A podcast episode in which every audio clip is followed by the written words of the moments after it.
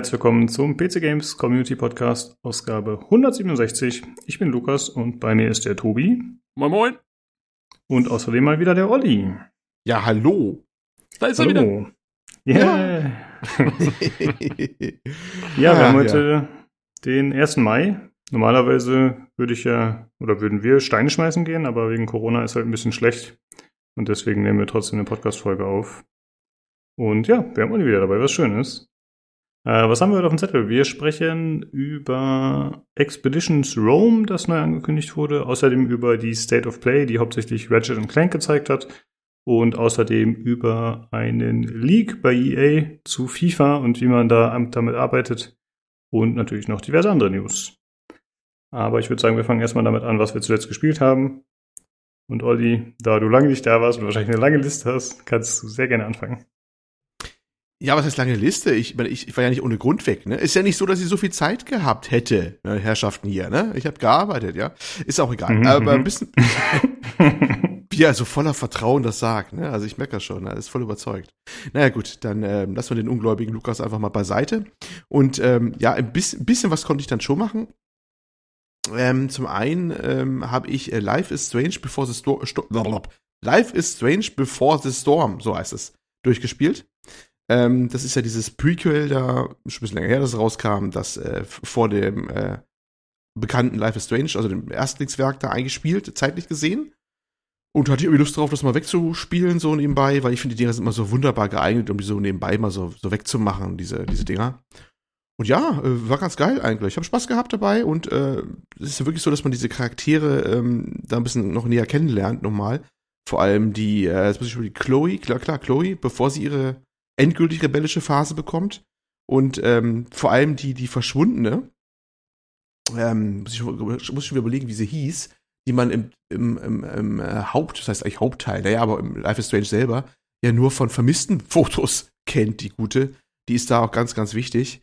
Und äh, ja, das, äh, das traf schon tief, möchte ich mal so sagen, wenn man diese so vorher so kennenlernt. Also ich hatte mal einen Spaß dabei. Ähm, war wieder Deep, ne? Ganz Deep wieder, ja. Und, würdest du, ja, würdest du jemanden, der es noch nicht gespielt hat, ähm, empfehlen, es in der chronologischen Reihenfolge zu spielen oder in der Reihenfolge, wie es rausgekommen ist? Ich glaube sogar in der Reihenfolge, wie es rausgekommen ist. Okay. Weil, also schon zuerst Life is Strange einfach. Ja, weil mhm. ähm, ich finde, es ist schon irgendwie so gedacht, so ein bisschen, finde ich. Also äh, es ist schon, also ich, also ich sag mal so, es macht natürlich auch voll Sinn, das in der chronologisch richtigen Reihenfolge ähm, zu sich zu nehmen, aber ähm, es ist was anderes, wenn man erst dieses, dieses äh, andere zuerst spielt und dann doch merkt, wie das, warum das so gewesen ist, wie es gewesen ist. Das war ein mhm. ganz interessantes Erlebnis auch, weil ähm, im Hauptteil ist es ja so, dass, dass Chloe und Max sich ein bisschen entfremdet haben. Max kam gerade erst wieder von ihren Aufenthalt in der anderen Stadt, wo sie zur Schule war und so. Und da ähm, lernt man das erst so ein bisschen kennen, was Chloe in der Zeit gedacht hat, dass sie da verlassen war, quasi mehr oder minder, von ihrer ehemals beste Freundin und so. Und ähm, auch mit der, mit der Verschwundenen, ich muss echt mal nach parallel schon gucken, wie die heißt eigentlich, die gute Dame. Ähm, das war also ein ganz eigenes Erlebnis. Rachel Amber, klar, Rachel Amber, das ist die berühmt-berüchtigte, verschwundene, Twin Peaks-mäßige, verschwundene junge Dame. Gab's ähm, für die auch eine Amber Alert dann? Äh, an dieser Stelle muss man, glaube ich, diesen äh, Karnevalstusch wieder einblenden.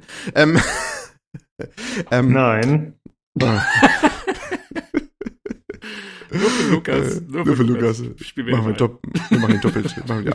ähm, und äh, dass, dass, dass die quasi da äh, im Hauptteil so wirklich ja nur so eine, so eine, so eine untergeordnete Rolle spielt oder nur diese Vermisste ist, die nicht in Person auftaucht, ne?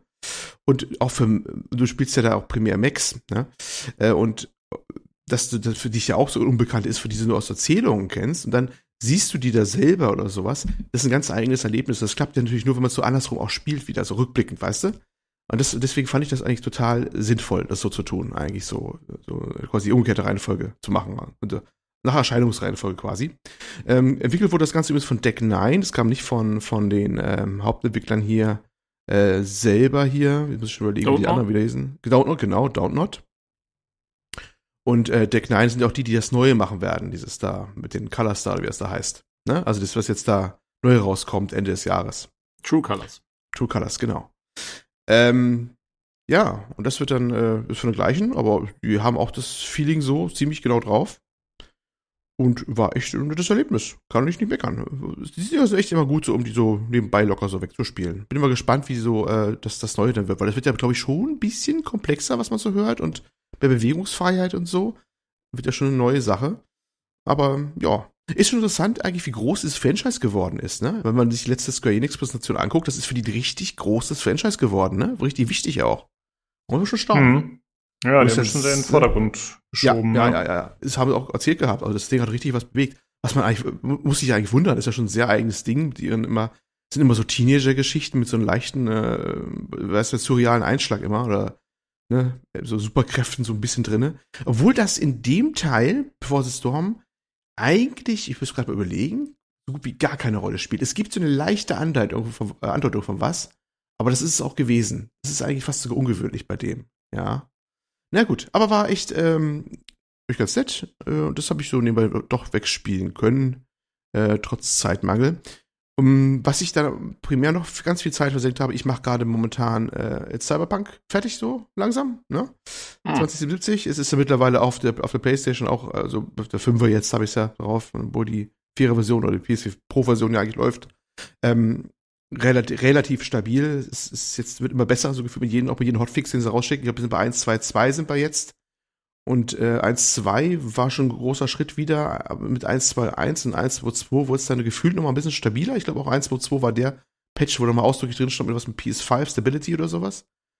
Und ja, jetzt habe ich es dann auch, ich bin, glaube ich, bin die Hauptstory bin ich jetzt vor dem Point of No Return, wo man dann auch nicht mehr zurück kann, glaube ich. Und ähm, ja, bei den Nebenmissionen, ich gras auf die Nebenmissionen ab. Hm? Ja, genau, also macht es noch, weil da sind auch einige coole dabei, das muss man schon ja, sagen. Ja, das ist, das ist so ganz, äh, ich war gar nicht so viel daran aufhalten, weil ich glaube, ich, ich erzähle mal ein bisschen was, wenn ich durch bin, nochmal von meiner Warte aus oder so, damit ich mal was geschafft habe. Ähm, da muss ich mal kurz nochmal Recap machen, wie ich so fand. Aber es ist schon so, ne, wenn, das hast du ja bei den, gerade bei den Nebengeschichten noch ewig brauchst. Und die triggern auch so andere Sachen. Das dauert ja ewig dann noch, bis das dann die anderen Sachen freigeschaltet werden, ne? Da ruft dich ja doch noch der, der Carol Eurodyne an oder sowas. Und dann hast du da noch eine Mission und so. Ja, das, stimmt, das hatte ich gemacht. Auch, ist, ja, ja, ich hatte das leider auch so gemacht, dass ich da relativ viel erstmal so vor mir hergeschoben habe. Und das mhm. ist schon sinnvoller, wenn man sozusagen die Nebenquests so ein bisschen macht immer. Und dann zwischendrin immer welche von diesen super neben-random-Dingern da, wo du wirklich nur in ein Gebäude reinlaufen und irgendwas machen sollst. Ja. Ähm, weil dann, dann kann man eben auf diese Anrufe warten. Ansonsten, gut, ich meine, wenn es dann nicht geht, musst du halt, äh, muss ich halt hinstellen, einfach warten. Es gibt ja eine Wartenfunktion im Spiel. Das geht auch. Ja. Ähm, aber es ist natürlich, sagen wir mal, es wirkt etwas authentischer, wenn das wirklich einfach so passiert und die dich irgendwann einfach wieder anrufen. Ja, ja. Das ist tatsächlich, finde ich, ein bisschen so unausgegoren, wie die das gemacht haben mit diese, diese, aber das, das werde ich mal später zu erzählen, wenn ich mal durch bin, glaube ich, denn das ist so mein aktuelles Projekt, was ich da eigentlich dringend durchhaben will, damit äh, Tobi, ne, wir beide dann äh, rechtzeitig anfangen können mit Mass Effect äh, Remastered, ne? Am äh, 14. 14. Mai kommt's raus. Genau. So, und äh, bis dahin will ich durch sein. Tag X, ne? wir zählen runter. Ja. Genau. Dann machen wir eine super schöne Spezialfolge ohne Lukas, was haben wir gesagt, ne? ja. Äh, ja, die gibt's wahrscheinlich tatsächlich allerdings erst die Woche drauf dann, weil wir brauchen auch ein bisschen Zeit, um es zu spielen. Ja, ja, ja. Ähm, also mindestens, ja. Also eine Woche genau. brauchen wir locker, ne? dass man überhaupt mal reinkommt überhaupt in die Geschichte, glaube ich. Jo. Und ja. wenn alles klappt, dann sind wir mit äh, dem Dom, der schon mal im Podcast war, und äh, die Nyxadrina ist wieder mit dabei. Cool. Das wird, das wird die Christina, ja. Genau. Mhm. Das wird bestimmt gut. Das freue ich mich drauf. Das ist eine schöne Sache. Ja, deswegen will ich das vorher auch fertig kriegen, weil das möchte ich vor der Brust quasi haben, das, das große Dingen. Und ja, da freue ich mich drauf. Dann habe ich noch was anderes. Ich habe gerade schon was zu erzählen heute. Ich habe äh, eine Mini-Hardware-Teil. Wenn der Tobi was erzählen kann zum Thema Stifte auf dem iPad, dann darf ich das auch erzählen. Pass auf. Also, und zwar ähm, äh, war ja neulich relativ günstig ähm, SSD, SATA SSD im Angebot mal wieder bei einem großen deutschen Elektronikhändler. Und äh, da dachte ich mir, ja, kleines Upgrade für meine PS5, ähm, für die externe seine SATA. Da hatte ich bisher so eine 500 Gigabyte SATA dran. Ne?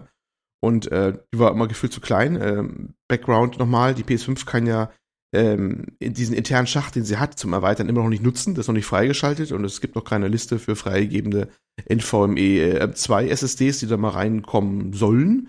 Und so ist man auf den internen Speicher angewiesen. Äh, und äh, das ist alles ein bisschen knapp und doof auf eine externe USB äh, kann man dann äh, eigentlich nur die PS4-Spiele bisher, also bis vor kurzem konnte man nur die PS4-Spiele darauf auslagern und auch nur diese darauf ausführen.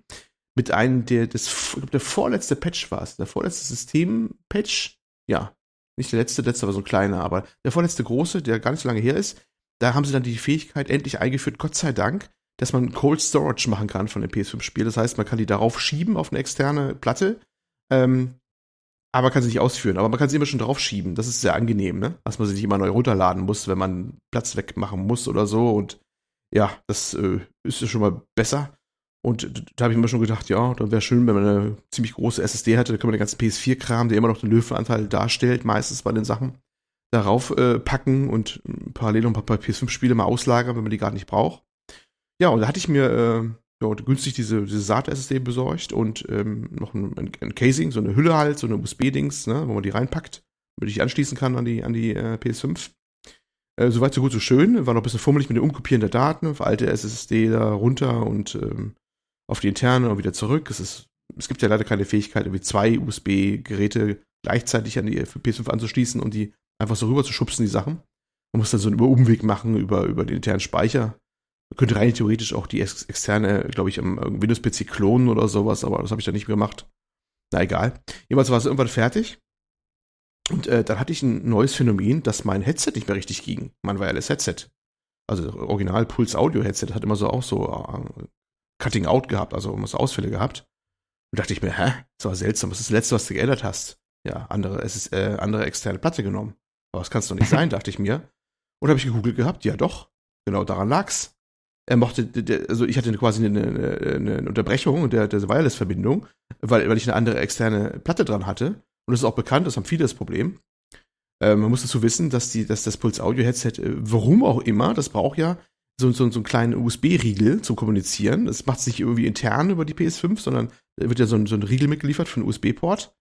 Warum auch immer die es nicht geschafft haben, das über die interne Bluetooth-Geschichte bei der PS5 zu machen, ich weiß es nicht. Und äh, die habe ich bei mir so hinten dran stecken.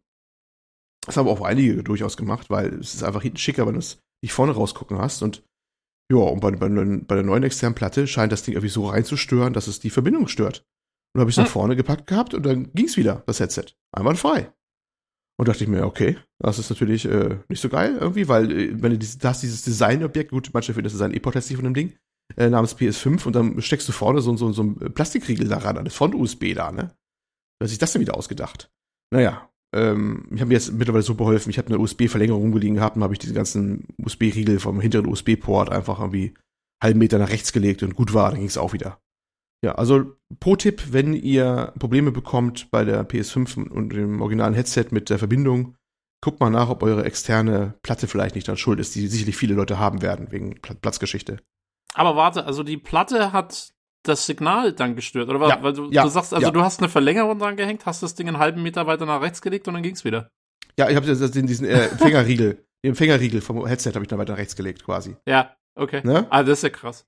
Ja, die, also die ist definitiv, ich kann es reproduzieren. Also wenn ich die, wenn ich die alte SSD wieder reinmache, die alte externe, die stört anscheinend nicht, aber das neue Ding, diesen Encasing da, diesen, diesen Adapter, das stört irgendwie rein. Das stört definitiv die Verbindung. Ich habe tatsächlich auch nochmal eine kürzere USB-Verlängerung probiert gehabt, die so ein bisschen runterhing nur von der Seite, aber das hat auch nicht gereicht. Da muss schon ein bisschen weg sein und dann war Ruhe. Aber das, das hm. scheint tatsächlich irgendwelche Störstrahlung abzugeben, die äh, externe SSD da, dass mal eben äh, eiskalt die, die Wireless-Verbindung zum Headset killt. Ne? Also, ja. Krass. Da muss man drauf kommen erstmal. Das ist ja auch nicht unbedingt immer so, so ersichtlich, ne? Ähm, ja, wieder was gelernt. Ja, das stimmt. Das ist natürlich auch, je mehr verschiedene Geräte man hat und äh, je mehr Sachen, die man anschließen kann, desto mehr theoretische Fehlerquellen hat man ja auch, ne? Ja, aber bei der Konsole, wo man eigentlich denkt, da kann nicht viel passieren, ne? Aber das, dass du sowas dann hast, das ist schon, ja, aber das war schon, ja, hab schon Schock, hab schon Schock bekommen, ne? Alles, alles kaputt. Bekomm mal, wenn irgendwas kaputt geht, versuch mal was auszutauschen bei der PS5. Du kriegst ja nix. Ist ja alles, alles Mangelware, egal ob jetzt Headset oder die Konsole selber, ne? Das ist ja immer so ein bisschen ein hm. Problem, wenn da was kaputt sein sollte, dass du eine Garantie drauf hast. Da eine Ersatzleistung zu kriegen, haben auch viele Berichte, ist schon ein Problem, weil die haben ja nichts liegen mehr, so gefühlt. Ne? Die Händler, weil es ist ja nie was da von dem Zeug. Ne? Also ja. immer spannend. Naja, jedenfalls war das so mein kleines Hardware-Erlebnis. Äh, es zeigen kann, dass man auch eine Konsole mal ein Hardware-Erlebnis haben kann. Und ja, aber jetzt geht's erstmal wieder. Das Einzige, was ich jetzt gerade habe, was ein bisschen komisch stört, mein, mein, mein, mein, mein äh, Controller, der, der stürzt von der Batterieleistung so schlagartig ab. Der zeigt ewig voll an und dann äh, schlagartig irgendwann nach ein paar Stunden auf einen Strich abzustürzen. Das muss ich nochmal gucken. Ob der einfach nur ein bisschen überladen war. Ich mache mal ein paar Zyklen durch, muss immer besser wird. Ach, hm. nur was Neues. Auch da hört das Basteln nicht auf. Also, naja, gut. Ja, äh, das waren so meine Erlebnisse erstmal so im Großen und Ganzen, würde ich sagen. Ja, okay. reicht doch erstmal. Bitteschön. Äh, ich wollte dich aber noch kurz was fragen, Olli. Und zwar haben wir letzte Woche als Rennspielexperten über Test Drive Unlimited Solar Crown gesprochen, was angekündigt wurde. Äh, da wollte ich schon mal fragen, äh, hast du das mitgekriegt? Hat dich das in irgendeiner Form interessiert? Test Drive, irgendwelche ich Erfahrungen damit? Ich habe tatsächlich das äh, nur gehört äh, bei euch im Podcast. Bei euch im Podcast. Aha, PC geht's im Podcast informiert. Ja, beste, beste, beste, beste, beste, beste Podcast übrigens. Kann ich ganz, ganz äh, wertfrei und unfreigenommen sagen. Ne? Ja, empfehlenswert, drei Daumen hoch. Wie sag ich, drei Daumen, na egal. Ähm, muss es das Folge gewesen sein. Ja, ich wollte ähm, Oh shit. Naja, gut. Ähm, nee, ich kannte das tatsächlich nicht. Dass das, ich habe zwar irgendwann mal gehört, dass es ein neues Testdrive geben soll, aber habe ich ewig auch nichts mehr von gesehen. Ne? Es gab ja diese Open World Test Drives mal, früher mal, ne? Und ganz, ganz, mhm. ganz, ganz, ganz weit davor. Das Test ist ja eine uralt, uralte Serie, uralt, ne? Das ist ja, ich glaube, mein Testdrive, was ich mal hatte, das muss echt, das war wirklich, was war das, Amiga oder was? Ich weiß es Ach nicht, so. aber so Asbach, dass ich das erlebt habe bei Testdrive. Es war so wirklich diese ganz, ganz alte Zeit, oder? Wo immer das okay, war, das ist, ich weiß es nicht. Aber diese neueren Testdrives, die da später waren auf dem PC, habe ich gar nicht mehr gehabt. Also mhm. deswegen sagt mir das okay. jetzt nichts. Alles klar. Ähm, ich habe zwei Sachen, die ich kurz erwähnen möchte. Und zwar zum einen, hatte ich letzte Woche vergessen, habe ich mir äh, Queen's, Band, Queen's Gambit angeschaut auf Netflix. Äh, diese Schachserie auf Deutsch heißt die äh, Damen Gambit, irgendwie sieben Folgen, jeweils eine Stunde ungefähr. Mhm, ich auch. Über eine Schachspielerin in den 50er Jahren, die sich äh, in der Schachwelt gegen Männer behaupten muss und das auch sehr erfolgreich tut fand ich äh, ziemlich cool. Irgendwie ungewöhnlich. Äh, die, die Geschichte und Art, wie es präsentiert war, war schon so ein bisschen strange, aber hat mir irgendwie sehr gut gefallen, obwohl es ja jetzt nicht besonders actionreich war. Oder es ja eher so ein bisschen Drama vielleicht. Keine ja. Ahnung, aber cool. Ich habe die auch gesehen. Darf der kommt keine Gatling aus dem Arm, oder was? Nein. nee. verdammt. Äh, ja, verdammt, ist eigentlich für Lukas was, ne? Haben wir doch mal Lukas, oder? Was nicht Lukas immer das ja? Ja, ja, ja, eben, deswegen ja, ja, ja. Nee, das ist eigentlich, wie Lukas sagt, eigentlich eine relativ ruhige Serie aber sehr, ich finde sehr, sehr gut gemacht. Also wirklich gut. Also für mir äh, ein Daumen. Ich bei einem Daumen. Äh, nee, also, die ganz top. Also die ist ganz, ganz, ganz, ganz gut. Ich fand die auch sehr erfrischend. Erstmal erstaunlich, wie man das Thema Schach, obwohl ich kein Schachmensch bin, so spannend präsentieren kann. Ne? Das haben die ja wirklich gut gemacht, auch in, in diesen Szenen auch und so. Ganz großes Kino, ganz große Charaktere. Und äh, ich, wir haben, also ich habe bei meiner Frau habe ich es geschaut gehabt und wir haben beide festgestellt, die wildesten Tapeten der Filmseriengeschichte. Also die hatten so, so wilde Tapetenmuster in den meisten Szenen drinne und und auch, auch so so äh, und da passend dazu Lampenschirm. Also ich weiß nicht, wer das gesehen hat, weiß was ich meine, oder? Lukas? Weißt du es vielleicht? Die hatten so ganz komische, Nö, also ganz im Ernst nicht. Also es ist ins Auge gesprungen dass, dass, dass sie immer besoffen wurde von dem, wie die, die Räume gestaltet waren. Das ist weil so vielleicht, dass es Zeitkolorit auch ein bisschen darstellen. Also wer wählt denn die Lampenschirme passend zur Tapete aus vom Muster her? Da wurdest du besoffen, wenn du hingeschaut hast. Das ist das Erste, was der, bei der Serie noch einfällt nachträglich, dass sie so komische so Indekor hatten oder so. Und das soll halt wahrscheinlich den Zeitgeschmack so andeuten. Und es ist ja auch eindeutig eine Zeitgeschichte. Es fängt ja in den 50ern, glaube ich, an und geht dann so weiter bis in die, na, 60er rein, glaube ich, so grob oder was? End 60er, ne? So ein Zeitraum von. Kann sein. Hm zehn Jahren spannt das, spannt das. Äh, und ähm, gleichzeitig geht es ja um, um, um sie und ihr, ihr Suchtverhalten. Sie ist ja abhängig, drogenabhängig und, und, und alkoholabhängig. Und das Erfrischende ist, dass das gar nicht so das typische Drama dann auch ist, äh, wo es dann äh, so, so ganz wild meistens wird mit Drama und äh, gerade bei dem Thema Sucht geht, sondern das wird eigentlich so auf einer, ich weiß gar nicht, so eine, so eine selbstverständlich nebenläufige Art gezeigt und was mir aufgefallen ist, es gibt in dieser ganzen Geschichte, gibt es nicht einen wirklichen Bösewicht, ja. Ähm, es fängt, sie, sie wächst ja im Waisenhaus auf, ne? Das kann man ja auch spoilern, das ist ja zu Anfang, dass sie ein Waisenhaus äh, kommen muss. Und das ist zwar auch nicht schön, was da alles passiert, aber es ist nicht so, dass diese Riesenkatastrophe, wie es bei anderen Geschichten gemacht wird, dass das gleich ihr Lebenstrauma ist. Ist zwar ein schwieriger Punkt für sie, aber es ist dann äh, so also ein Lebensabschnitt eigentlich auch nur. Und diese ganze, ganze, ganze Serie äh, insofern ungewöhnlich, dass sie manche Sachen nicht so überdramatisiert, wie es andere Serien tun. Das fand ich sehr erfrischend. Weißt du, was ich meine? Hm, ja, ist mir nicht so aufgefallen, aber stimmt auf jeden Fall. Jetzt, wo du das sagst, es hat halt auch eigentlich alles den Bezug zum Schach mehr oder weniger. Ne? Normalerweise hast du ja oft so, du hast Charakter A und B und dann haben die immer ihre eigene kleine Nebenstory, wo der eine seine andere Geschichte hat und eigentlich ging es ja immer nur konkret um sie und das hatte dann auch meistens mit Schach in irgendeiner Form zu tun. Also es ging selten, äh, hat sich selten lange davon entfernt. So. Mhm. Und ich fand das ganz toll gemacht. Auch von der Art her ganz erfrischend. Eine der richtig großen Highlights, äh, die es da zu sehen gab. Also wirklich toppes Ding. Aber ja, das wollte ja. ich nur angemerkt haben. Ich fand es auch richtig genau. gut. Jo. Ich habe es auch schon eine ganze Weile auf der Watchlist, ähm, habe es ja noch nicht gesehen, aber ich werde jetzt, äh, wenn ich es mir dann mal anschaue, dann äh, werde ich auf jeden Fall auf die Tapeten achten, Olli. Das, das, das ist ja das Highlight dieser Serie, ja. Guck dir diese Tapeten an, sag ich nur. Ja, gut. Ähm, ansonsten wollte ich noch äh, erwähnen, was ich in letzter Zeit auf YouTube für mich entdeckt habe, und zwar Alpha Waves. Das sind, äh, ja, das ist Musik, aber eher so Ambient-Zeugs, was dann eben auf einer bestimmten Herzfrequenz gespielt wird und einen so äh, beruhigen soll oder in so einen bestimmten Status der Konzentration bringen soll. Quasi so ein bisschen wie Lo-Fi, aber ist nochmal äh, deutlich runtergefahrener vom Sound. Wir, ähm, haben mal, wir haben mal in einer Podcast-Folge eine eingespielt, ganz kurz, eine Alpha Wave. Ach, tatsächlich? Ja. Ähm, Warum? Weil, oh, weil ähm, irgendwie ging es halt um Alpha. Ich glaube, es war in der Star Citizen-Folge. Okay. Und äh, dann hattest du irgendwie gemeint, ja, wie, wie hört sich Alpha an? Und dann dachte ich, ist das doch die Gelegenheit, mal eine Alpha Wave einzuspielen. okay, äh, war aber nur sehr kurz. Ich weiß nicht, ob es die Leute überhaupt gemerkt haben, aber es hast, du, hast du so subversiv gemacht, ne? So heimtückische. ja, ja, lauter, ja, lauter Zombies am, an den Apparaten hier, ja? What's, what's up, wenn ihr den Podcast lange genug hört, was ihr dann so alles tut und nicht tut, das wird jetzt alles gesteuert von uns. Subliminal Messaging, sag ich bloß. Uh. Ja, und ähm, also ich habe äh, zum einen Lo-Fi für mich abends entdeckt zum äh, Einschlafen. Also vorm ins Bett gehen höre ich Lo-Fi, finde ich relativ chillig, macht mich ein bisschen müde und holt mich runter. Und Alpha Waves ist eher so ein bisschen jetzt für mich für Konzentrationsphasen und es funktioniert überraschend gut. Also ich glaube, das ist auch ein bisschen typabhängig. Ich denke mal, das ist ein bisschen wie manche Leute ASMR toll finden und andere können damit gar nichts mehr anfangen. Äh, ja, schaut euch mal an. Alpha Waves. Jo. Da kann ich auch kurz einhaken. Ich habe ja auch, äh, äh, wenn, wenn ich dann abends einschlafen will, ich bin ja auch leider eines dieser Opfer, die dann irgendwann so ein Tablet oder ein iPhone neben mir liegen habe und dann habe ich, äh, ich jetzt nicht Alpha Waves an, aber auf YouTube meistens immer diese, diese Ambient-Dinger, die ja immer sind, äh, äh, übernachten sie äh, auf einer Raumstation oder sowas. Kennst du die Dinger?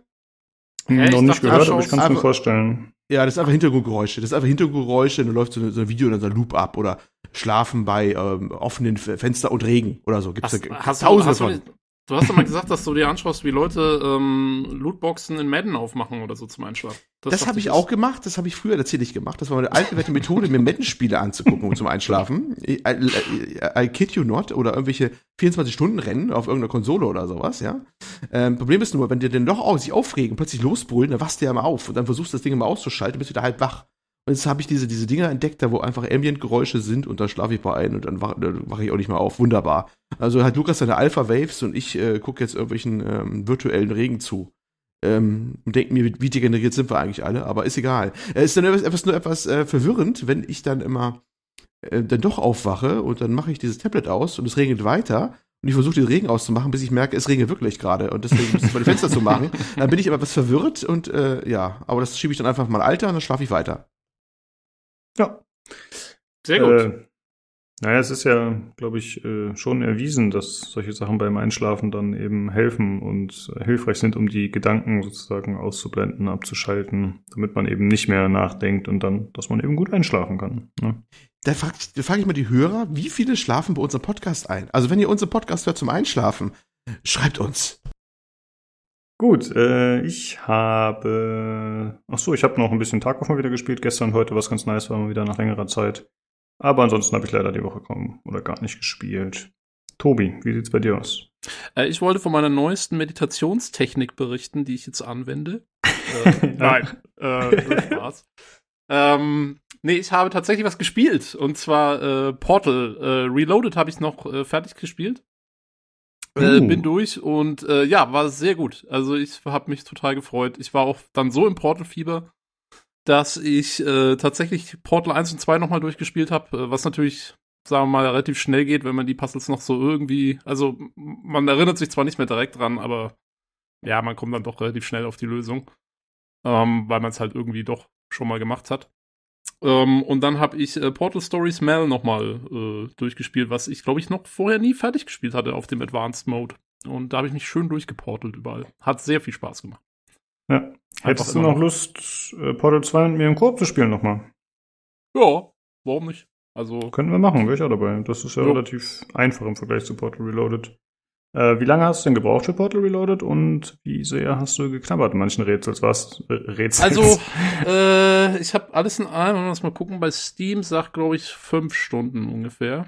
Ähm, mhm. Was, glaube ich, so der, auch der Durchschnitt war, den wir so in den Steam-Kommentaren und sowas gesehen haben.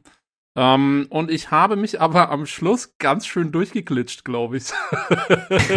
ich habe zum Beispiel, also, ähm, in einem, in einem der letzten Puzzles muss man dann irgendwie, da stehen dann wahnsinnig viele von diesen Geschütztürmen rum, die dich ja eigentlich sofort abschießen, ne? Also, ähm, die musst du ja dann immer irgendwie umgehen oder blockieren oder so. Und äh, da habe ich dann irgendwie eine Lösung entdeckt, die aber, sagen wir mal, bedingt hat, dass man möglichst schnell einmal vor diesen Turm läuft ähm, und dann ein Portal macht irgendwo und schnell wieder wegläuft, bevor man eben erschossen wird. Also du wirst schon angeschossen, aber halt nicht erschossen. Ähm, und das hat dann nach dem dritten Versuch oder so mal funktioniert und dann habe ich das Level geschafft und ich glaube nicht, dass das die, die Lösung war, weil das ist eigentlich nicht unbedingt was bei Portal immer so angesagt ist. Und das Beste war der, der letzte Raum. Ähm, der besteht darin, dass man, dass vor dem Ausgang sind so vier so Lasergitter. Ähm, wenn man da durchlaufen würde, dann würde man sterben und ähm, dann diese Lasergitter muss man sozusagen, also du musst, der ganze Raum ist halt voll mit Zeug. Da ist, es gibt diese Funnels und diese Light Bridges und diese Laser, die in diese Rezeptoren rein müssen, um dann irgendwas ein- und auszuschalten und so. Und du musst quasi diesen ganzen Raum vorbereiten, die Kisten richtig hinstellen und so, ähm, dass du dann äh, quasi, du, also du schaltest das erste Lasergitter aus, gehst da durch und stellst dann in dem Raum mit deinen Portalen nur, also weil du, du stehst dann zwischen diesen Gittern und kannst nicht mehr da weg, ne? Ähm, und du musst dann quasi alles so vorbereitet haben, dass du nur mit den Portalen, die du in den Raum reinschießt, sozusagen die Kisten, die da überall so drin stehen und diese Laserumleiter-Dinger, dass du die halt so um hin und her portelst, ähm, dass, dass du dann die zweite Barriere ausschalten kannst. Die erste ist dann schon wieder an und so musst du dich da so eigentlich durch so vier so Barrieren so durcheiern irgendwie. Ähm, und das kann man so machen, aber ich habe einen Weg gefunden, wie man die komplett umgehen kann. und ähm, habe die äh, überhaupt nicht ausgeschaltet. Ähm, und ich glaube, das war auch irgendwie nicht ganz die richtige Lösung. Und ich habe nämlich ausgenutzt, dass man das, das Zukunftsportal, äh, wenn man das in den Boden äh, rein macht, ähm, dann kann man sozusagen eine Kiste da reinlegen und die wibbelt dann so hin und her zwischen der Zukunft und der und der Jetztzeit. Und äh, wenn man dann das Portal zum richtigen Zeitpunkt wieder woanders hin macht, dann bleibt die Kiste entweder in der Zukunft oder in der Jetztzeit. Und das habe ich ausgenutzt und ich glaube nicht, dass das äh, so gedacht war. Und dann habe ich noch ausgenutzt, ja. dass, dass, dass äh, also eigentlich ist es ja so, dass deine, deine Jetzt-Portale auch in der Zukunft dann am gleichen Punkt auftauchen. Äh, das passiert aber, das wird dann noch nicht gerendert, glaube ich, solange du nicht in das Zukunftsportal reinschaust. Und das musste man auch noch ausnutzen. und dann, äh, dann konnte man das alles so ein bisschen umgehen. Ich glaube, ich habe aber kapiert, wie ich den Raum machen sollte und habe es dann einfach anders gemacht. Aber es war sehr lustig. Ja. Hat, hat viel Spaß gemacht. Und das Ende ist richtig cool. Genau, da wollte ich noch fragen. Also, Story hat dir gut gefallen, ohne Spoiler jetzt? Ja, ich meine, viel Story ist da ja nicht drin, aber äh, sind, sind nach, also es sind echt die, auch diese Witze, die dieser Computer ja immer macht, die sind, die sind schon echt lustig dann auch später. Irgendwie so, das ist, äh, das war mal cool, irgendwie so, ja, ähm, wir haben irgendwie ein Implantat in dein Gehirn eingebaut, dass du irgendwie diese, diese, ähm, diese Nachrichten überhaupt hören kannst, sowohl in der, in der Present Time als auch in der Zukunft.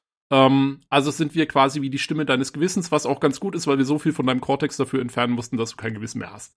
Und halt lauter, lauter so ein Scheiß halt irgendwie. Ähm, aber ist sehr lustig. Und ja, am Schluss gibt's dann sogar eine ganz kleine Videosequenz. Ähm, ah, ja. dann, dann ist aus, ja. Ich habe es gepostet im Screenshot-Channel mit, mit einem Spoiler-Tag. Kann man sich's anschauen. Ja, habe ich mir extra noch nicht angeschaut, obwohl ich ja wusste, ich spiele es wahrscheinlich nicht mehr, aber ich habe mich da erstmal ja. davon ferngehalten. Okay, hattest du sonst noch irgendwas, wovon du erzählen wolltest? Ähm, nee, ich habe nur jetzt, wo der Olli wieder da ist, äh, wollte ich mal fragen, Olli, du hast, glaube ich, wenn ich mich richtig erinnere, auch mal die Witcher-Bücher gelesen, oder? Ein paar davon, ja. Mhm. Ah, ein paar davon bloß, okay. Weil ich habe dir so durchgelesen über das letzte halbe Jahr und wollte eigentlich mal fragen, äh, wie du die so fandest. Ich fand sie nämlich nicht so toll, muss ich sagen. Ich war etwas underwhelmed. Ich habe mir mehr erwartet von den Büchern. Was hast du denn erwartet? Ich habe erwartet, dass es wirklich ähm, eine sehr, ja, epische, coole Story wird mit, mit Geralt und Siri und äh, ähm, äh, nicht Siri, also nicht die iPhone-Siri, sondern Siri aus dem Witcher. Und ähm, wie heißt sie? Yen? Jennifer? Ja, und ähm, genau, und äh, dass da, also dass es halt so ein bisschen so ist wie in, dem, wie in den Spielen dann, wo sehr viel Politik drin ist in den Spielen und auch das Ganze dann teilweise recht epische Ausmaße annimmt, vor allen Dingen im dritten Teil. Und das hatte ich mir eigentlich auch so ein bisschen von den Büchern erwartet. Ähm, und ich muss sagen, mir gefällt teilweise die Story der Spiele wesentlich besser als die der Bücher. Äh, weil ich finde, dass das meistens ist es irgendwie so ein bisschen so, ne, so klein, klein. Und dann ist es auch so, dass ähm, äh, diese, diese Dreierkombination Gerald, äh, Jennifer und, und Siri, die existiert eigentlich gar nicht. Die machen eigentlich die meiste Zeit ihren eigenen Scheiß irgendwie so und treffen sich kaum. Und das fand ich irgendwie so ein bisschen komisch. Also es hat schon alles miteinander zu tun und so, und das ist auch ganz gut geschrieben und äh, bla bla, das ist alles, also es sind auch, sind jetzt objektiv gesehen schon ganz gute Bücher, aber mich hat so ein bisschen underwhelmed. Ja, das ist, äh, du hast so ganz passend gesagt, aber ich kann gar nicht mehr für alle sprechen, weil ich weiß gar nicht, wie, ich, wie viel habe ich von denen eigentlich. Ist so ein bisschen her, als ich die gelesen habe. Glaub, also es gibt, alle, ja, es gibt ja drei, glaube ich, äh, Kurzgeschichtenbände. Ähm, und dann, also die quasi die Vorgeschichte erzählt und dann gibt's äh, die, eben diesen, diesen Zyklus, der sich um Siri dreht und ähm, der ist, boah, ich weiß es auch nicht mehr genau, sechs Bücher oder so lang. Sowas um den Dreh. Ja. Ich weiß gar nicht, ob ich den großen noch gelesen habe, aber ich, ich teile den Eindruck, dass das, dass die Bücher selber eigentlich gar nicht so, so ultra komplex oder eine Riesenwelt oder sowas sind, sondern das sind halt immer so, ne, so etwas abgekapselte Geschichten oder sie selber so ein bisschen auch. Und dass das Spiel selber wesentlich mehr so, also es fühlte sich für eine Lore breiter an, als die Bücher eigentlich waren. Ja, ne? genau, also so ja? kam es mir dann irgendwie auch vor. Selbst, also ich meine, die, diese abgekapselten Geschichten, das sind halt die Kurzgeschichtenbände. Also die, die, wenn es dann um die, um die Story, um Siri und so geht, dann ist es schon eine lange, über sechs Bücher sich erstreckende lange Geschichte äh, die zusammenhängend ist. Also das gibt's dann schon. Ähm, aber ja, du hast recht. Also ich fand auch, die, die, die Spiele wirkten irgendwie, da wirkte die Welt größer und breiter und aufgefächerter und so. Also das ja. haben die schon echt gut gemacht bei CD Projekt. Das muss man denen echt mal lassen. Also ja, ja, die, die, haben aus den, aus den ja. Büchern da extrem viel rausgeholt. Ich, ich, ich finde eh, die haben das eigentlich ziemlich stark transformiert. Ich bin auch nach wie vor der Meinung, also wir wissen ja alle, dass, dass der, der Autor der Bücher und äh, der, er hat sich so ein bisschen verkracht mit CD Projekt Red oder sowas. Ne? Ja, das ja. gab ja damals die Geschichte, dass er meint, er wurde übers Ohr gehauen und er hat die Rechte zu günstig verkauft und hat es tatsächlich geschafft, ja irgendwie, glaube ich, dann eine andere Einigung noch zu erzielen, weil es ja damals ist schon jetzt zwei Jahre her oder so, ne? Dass es da im polnischen Recht irgendeine Sonderregelung gibt, wenn man äh, nachträglich da merkt, dass der, der Marktwert wesentlich höher jetzt ist oder war, dann kann man dagegen angehen. Da gab es also eine Regelung. Aber ich bin immer noch der Meinung, dass das äh, CD Projekt Red ganz groß dem Marktwert was beigesteuert hat. Das, ja, also ich glaube, die wären nie so bekannt geworden, die Bücher, also im Nachhinein nochmal, wenn da nicht diese Spiele gewesen wären. Ich glaube auch ehrlich gesagt nicht, ob er jemals diesen Deal gehabt hätte mit der Fernsehserie, wenn diese Spiele nicht gewesen wären. Ja, auf keinen Fall. Also, also das glaube ich nicht. Ich glaube, also, die Serie gibt's wegen den Spielen und die Serie basiert ja im Moment zumindest noch auf den Kurzgeschichten. Ähm, und ich glaube, sie wollen jetzt dann quasi auch, also die machen einfach die Bücher jetzt sozusagen bisschen ja. andere Reihenfolge. Und, ähm, und da verdient der doch auch nochmal tierisch viel Kohle dran. Weil die ist ja extra. Wahrscheinlich schon. Also ja. äh, da kann er sich schon auch bedanken bei CD Projekt, finde ich. Ähm, auch wenn die da eher die, sich an die Bücher eher halten bei der Fernsehserie. Ja, die, ich, die, äh, die Serie ist quasi das ja, ist tatsächlich die Verfilmung der Bücher eigentlich. Also, ja, das habe ich, hab ich auch mitbekommen, klar, auch mit dem Drachen da und so die Geschichte, das ist eins zu eins, die, die, die Geschichten da. Äh, aber äh, trotzdem hätten sie diese relativ aufwendige Serie, glaube ich, nie gemacht, wenn ich diese wenn nicht, nicht äh, als, als Akkumulationshilfe gewesen wäre, dass das Spiel auch so riesen erfolgreich war. Also genau, bin ich fast sicher. Ja. Also, also, also wissen noch, wie es in Wirklichkeit war. Das hat hier unser, unser Mr. Breitkin hier, ne? Ähm, Chris, ähm, ach, wie heißt er? Sag mal, ja, äh, mit Namen habe ich es heute echt nicht. Also, Cavill? Nee. Genau, ja, ja, klar, Henry Cavill, Henry Cavill, ja. ne? Der, der alte PC-Gamer vom Herrn, wissen wir alle, dass er da immer ganz groß ist. Äh, ganz unironisch übrigens, ne? ist ja wirklich so einer. Äh, hat er wahrscheinlich die Spiele gekannt. Oh, das mache ich, das Projekt mache ich mit. Also, er hat es gar nicht gemacht, wahrscheinlich. Wer weiß. Ne? Das ähm, kann gut sein. Lach mal nicht, der ist ja wirklich ein bisschen komisch drauf. ähm, naja, und äh, das, ich denke schon, dass das eine ganz große Rolle gespielt hat bei, bei, bei der Geschichte. Es ist vielleicht, naja gut, Cyberpunk ist ein schlechtes Beispiel, aber ich glaube, so richtig Cyberpunk, äh, dieses, dieses äh, Universum in der breiten Masse angekommen oder bekannter geworden ist es jetzt auch erst durch das Spiel, egal wie umstritten jetzt genau dieses Spiel jetzt sein mag, ne? Aber ich glaube schon, dass das ein gewaltiger Multiplikator ist oder bei, bei Witcher halt war, ne? Das darf man echt nicht ja. unterschätzen. Jo, das stimmt auf jeden Fall, klar. Na gut, aber äh, so viel wieder zu meiner Buch, äh, Buchbesprechung der Woche sozusagen. Haben wir ja jetzt. Hm. Das ist ja unser neues Segment. Ähm, ja. Reich Ranitzky äh, ist nichts dagegen gewesen. Ja, ja, genau. der Witcher ist nicht so toll, wie ich das gedacht hatte. macht sich gut bei dir, macht sich gut. Du hast Potenzial. Ja. Gut. Ähm, ja, dann äh, würde ich sagen, machen wir weiter. Und zwar wäre einmal die Verlosung zu erwähnen. Wir verlosen Synthetic Legion Rising, ein Steam Key noch bis zum 6.5. Äh, der wurde gesponsert vom guten Rocco. Und damit kommen wir jetzt auch zum Hardware-Teil.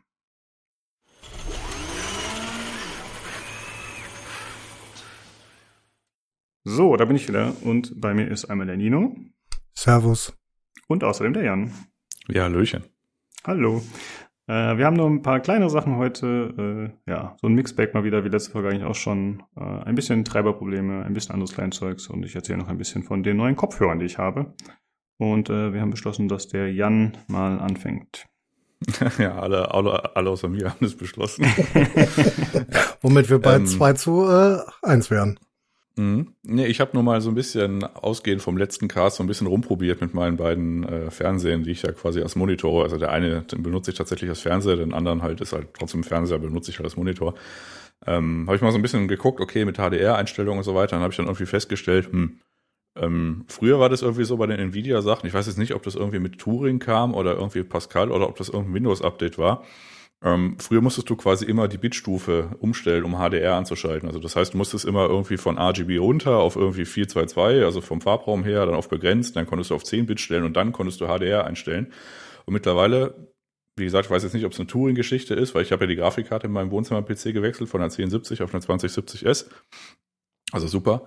Und dann kann man das quasi auch mit 8-Bit stellen, aber dann macht der 8-Bit mit Dithering, also das heißt, ähm, der äh, überlagert die Pixel mehr oder weniger ganz schnell. Das lassen wir jetzt einfach mal so stehen. Mit dem Ergebnis, dass es zumindest auf dem Sony-Fernseher unfassbare Scheiße aussieht. Also es sieht, es, ich, hab dann, ich bin dann so schreiend weggelaufen, habe das sofort wieder, wieder ausgemacht. Und dann habe ich nur so ein bisschen mal so hingemacht. Also sprich halt, äh, okay, ist grundsätzlich mal mit 10 Bit angesteuert und dann mal so ein paar Spiele getestet. Mit dem Ergebnis, dass ich jetzt zu Protokoll geben kann, dass wenn man eine Vollbildanbindung hat, muss man nicht zwangsläufig im Windows HDR anschalten. Das heißt, es switcht halt einfach um, also bei Vollbild. Wenn man jetzt über, weiß nicht, YouTube oder Netflix-App, also die Windows 10 App gehen will, dann gibt's ja kein Vollbild. Oder wenn man ein fensterlosen, also ein rahmenloses Fenster hat, dann gibt ist ja auch kein wirkliches Vollbild da. Da muss man quasi das im Windows anschalten. Aber das muss man nicht, wenn man quasi nur Spiele in HDR machen will und einem der Rest egal ist. Und dann habe ich so ein paar Spiele so angeguckt und so für mich festgestellt, im Wesentlichen jeder Ubisoft-Titel kann das ziemlich gut. Und dann wird's eigentlich schon dünn. Also das, äh, aber zumindest mal die Firma Ubisoft kann gut HDR. Also das kann ich jetzt mal zu Protokoll geben. Das funktioniert ganz, ganz gut. Und äh, Next Machina, das hatte ich glaube ich letztes Mal auch schon gesagt, von Housemark, also die jetzt das Returnal rausgebracht haben, die waren ja vorher so für äh, buntes Shooty-Shooty-Gameplay da. Und Next Machina ist eins davon und äh, die patchen das einfach nicht mehr. Das heißt, sobald man da ein HDR-Gerät, fähiges Gerät angeschlossen hat, dann startet es immer im HDR-Modus. Das heißt, man kann das auch gar nicht ausschalten. so ein bisschen, naja. Sieht und der HDR-Modus dann wenigstens gut aus? Äh, ja, der sieht gut aus, wenn man sich, äh, das ist vielleicht das Letzte, wenn man sich die Einstellungen, in meinem Fall an einem Fernseher jetzt nicht komplett dumm kaputt konfiguriert. Also ich habe festgestellt, wenn man also bei den Fernsehern kann man jetzt zum Beispiel sagen, wie, okay, ich nehme jetzt Farb, äh, den Farbraum auf sRGB oder DCI oder so weiter und dann verändern sich logischerweise die Farben. Also wenn zum Beispiel du, du einen Monitor hast, und das hatten wir letztens auch, wir haben ja auch letztens mal festgestellt auf diese Lagerumseite, dann guckt man, ob da irgendwie grob was kaputt ist. Wenn man jetzt irgendwie einen Monitor hat, der einen unfassbar großen Farbraum hat und der hat jetzt keinen sRGB-Modus an, dann saturiert er die Farben halt einfach über. Also das heißt, es hat da nichts irgendwie damit zu tun, wie die Spielehersteller jetzt das irgendwie gemastert haben, sondern das ist halt einfach ein bisschen mehr von den Farben her. Und wenn du das dann quasi in den Fernsehen-Einstellungen oder in Monitor-Einstellungen, je nachdem wie das halt geht, dann nicht auf Auto lässt, sondern irgendwie fest eingebrannt hast, welchen Modus da du dann benutzt, dann kann das durchaus sein, dass in einem Wechsel von HDR, je nachdem wie smart halt diese Firmware da intern geschrieben wird, halt einfach wenn du das halt, sobald du es aktivierst, quasi hast du komische Farben. Also die Farben wirken dann entsättigt und nicht mehr so, so richtig stark, weil im Hintergrund quasi Auto dafür sorgt, dass der quasi einen anderen Farbraum ansteuert. Also zum Beispiel bei dem Sony ist es halt dann der, dieser BT irgendwas Farbraum. Und dann sieht's auf einmal wieder gut aus. Aber das hast du halt nicht, wenn du da quasi besonders smart sein willst und dann versuchst dann, ja, okay, ich mache ich mache jetzt nicht Auto, sondern ich mache dann irgendwie hier diesen Farbraum, jedem Farbraum, den äh, stelle ich dann fest ein. Also sobald man dann quasi irgendwie mit HDR rummacht, äh, würde ich dazu raten, eigentlich so viele Sachen auf Auto zu lassen, weil da irgendwie noch so ein paar andere Sachen äh, immer mit umfallen. Naja, das war jetzt mhm. so quasi meine HDR-Spielwiese. Frage bis hierhin? Nö, alles klar soweit. Gut. Ähm, dann das nächste Thema oder das äh, mehr oder weniger Abschlussthema, das war ähm, der gute Igor, der hat ein, äh, ein Video gemacht und da ging es um RGB-Software und die, in dem Fall musste ich an euch denken, weil da ging es auch um Escape from Tarkov und das hat ja dieses, äh, also es gibt ja dieses Easy Anti-Cheat und es ist Escape vom, vom Tarkov, das hat ja das, ähm, wie heißt das andere? Battle Eye, ne? Battle Eye. Äh, und die sperren einem dann Accounts, wenn man bestimmte RGB-Software hat. Und im Wesentlichen kann man sich so merken, wenn man sowas einigermaßen nicht Obskures hat, also sowas wie Asus oder ASRock oder irgendeinen großen Hersteller oder Corsair, dann dürfte man wahrscheinlich safe sein, weil die intern irgendwie gewitelistet sind, aber sobald man quasi was Obskures hat, also wie zum Beispiel äh, weiß nicht, das Terminal-Take-Gedöns, um da irgendwie den RAM anzusteuern, äh, dann ist es halt so obskur, dass es halt nicht gewitelistet ist und dadurch, dass die quasi einen Zugriff auf den Bus haben, was theoretisch die Anti-Cheat-Software nicht mag, dann gibt's halt eine Accountsperre, man kann da halt nichts auch dagegen tun. Ja, und da muss man halt so ein bisschen aufpassen, was man sich so installiert. Fand ich irgendwie ganz bemerkenswert, dass man eine Accountsperre wegen der RGB-Software bekommen kann, aber gut.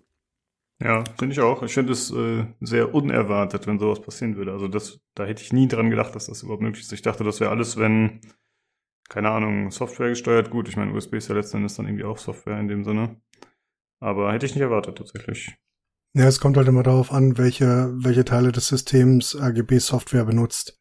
Ja, und das läuft nun mal im Normalfall über den Bus und der Bus wird von den meisten ähm, ja, Anti-Cheat-Softwares überwacht ähm, die nicht sehr spezifisch für ein Game geschrieben sind. Und die beiden, die Jan erwähnt hat, sind ja quasi Zukauf Anti-Cheat-Software. Das bedeutet, du hast ein Game und äh, besorgst dir dann die Anti-Cheat-Software extern dazu.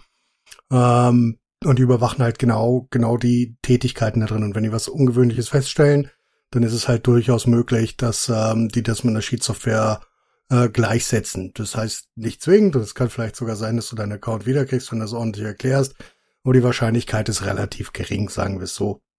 Die meisten ähm, Online äh, Online-Shooter oder Online-Spiele sind nicht sehr aufgeschlossen gegenüber solchen Problematiken, habe ich gehört.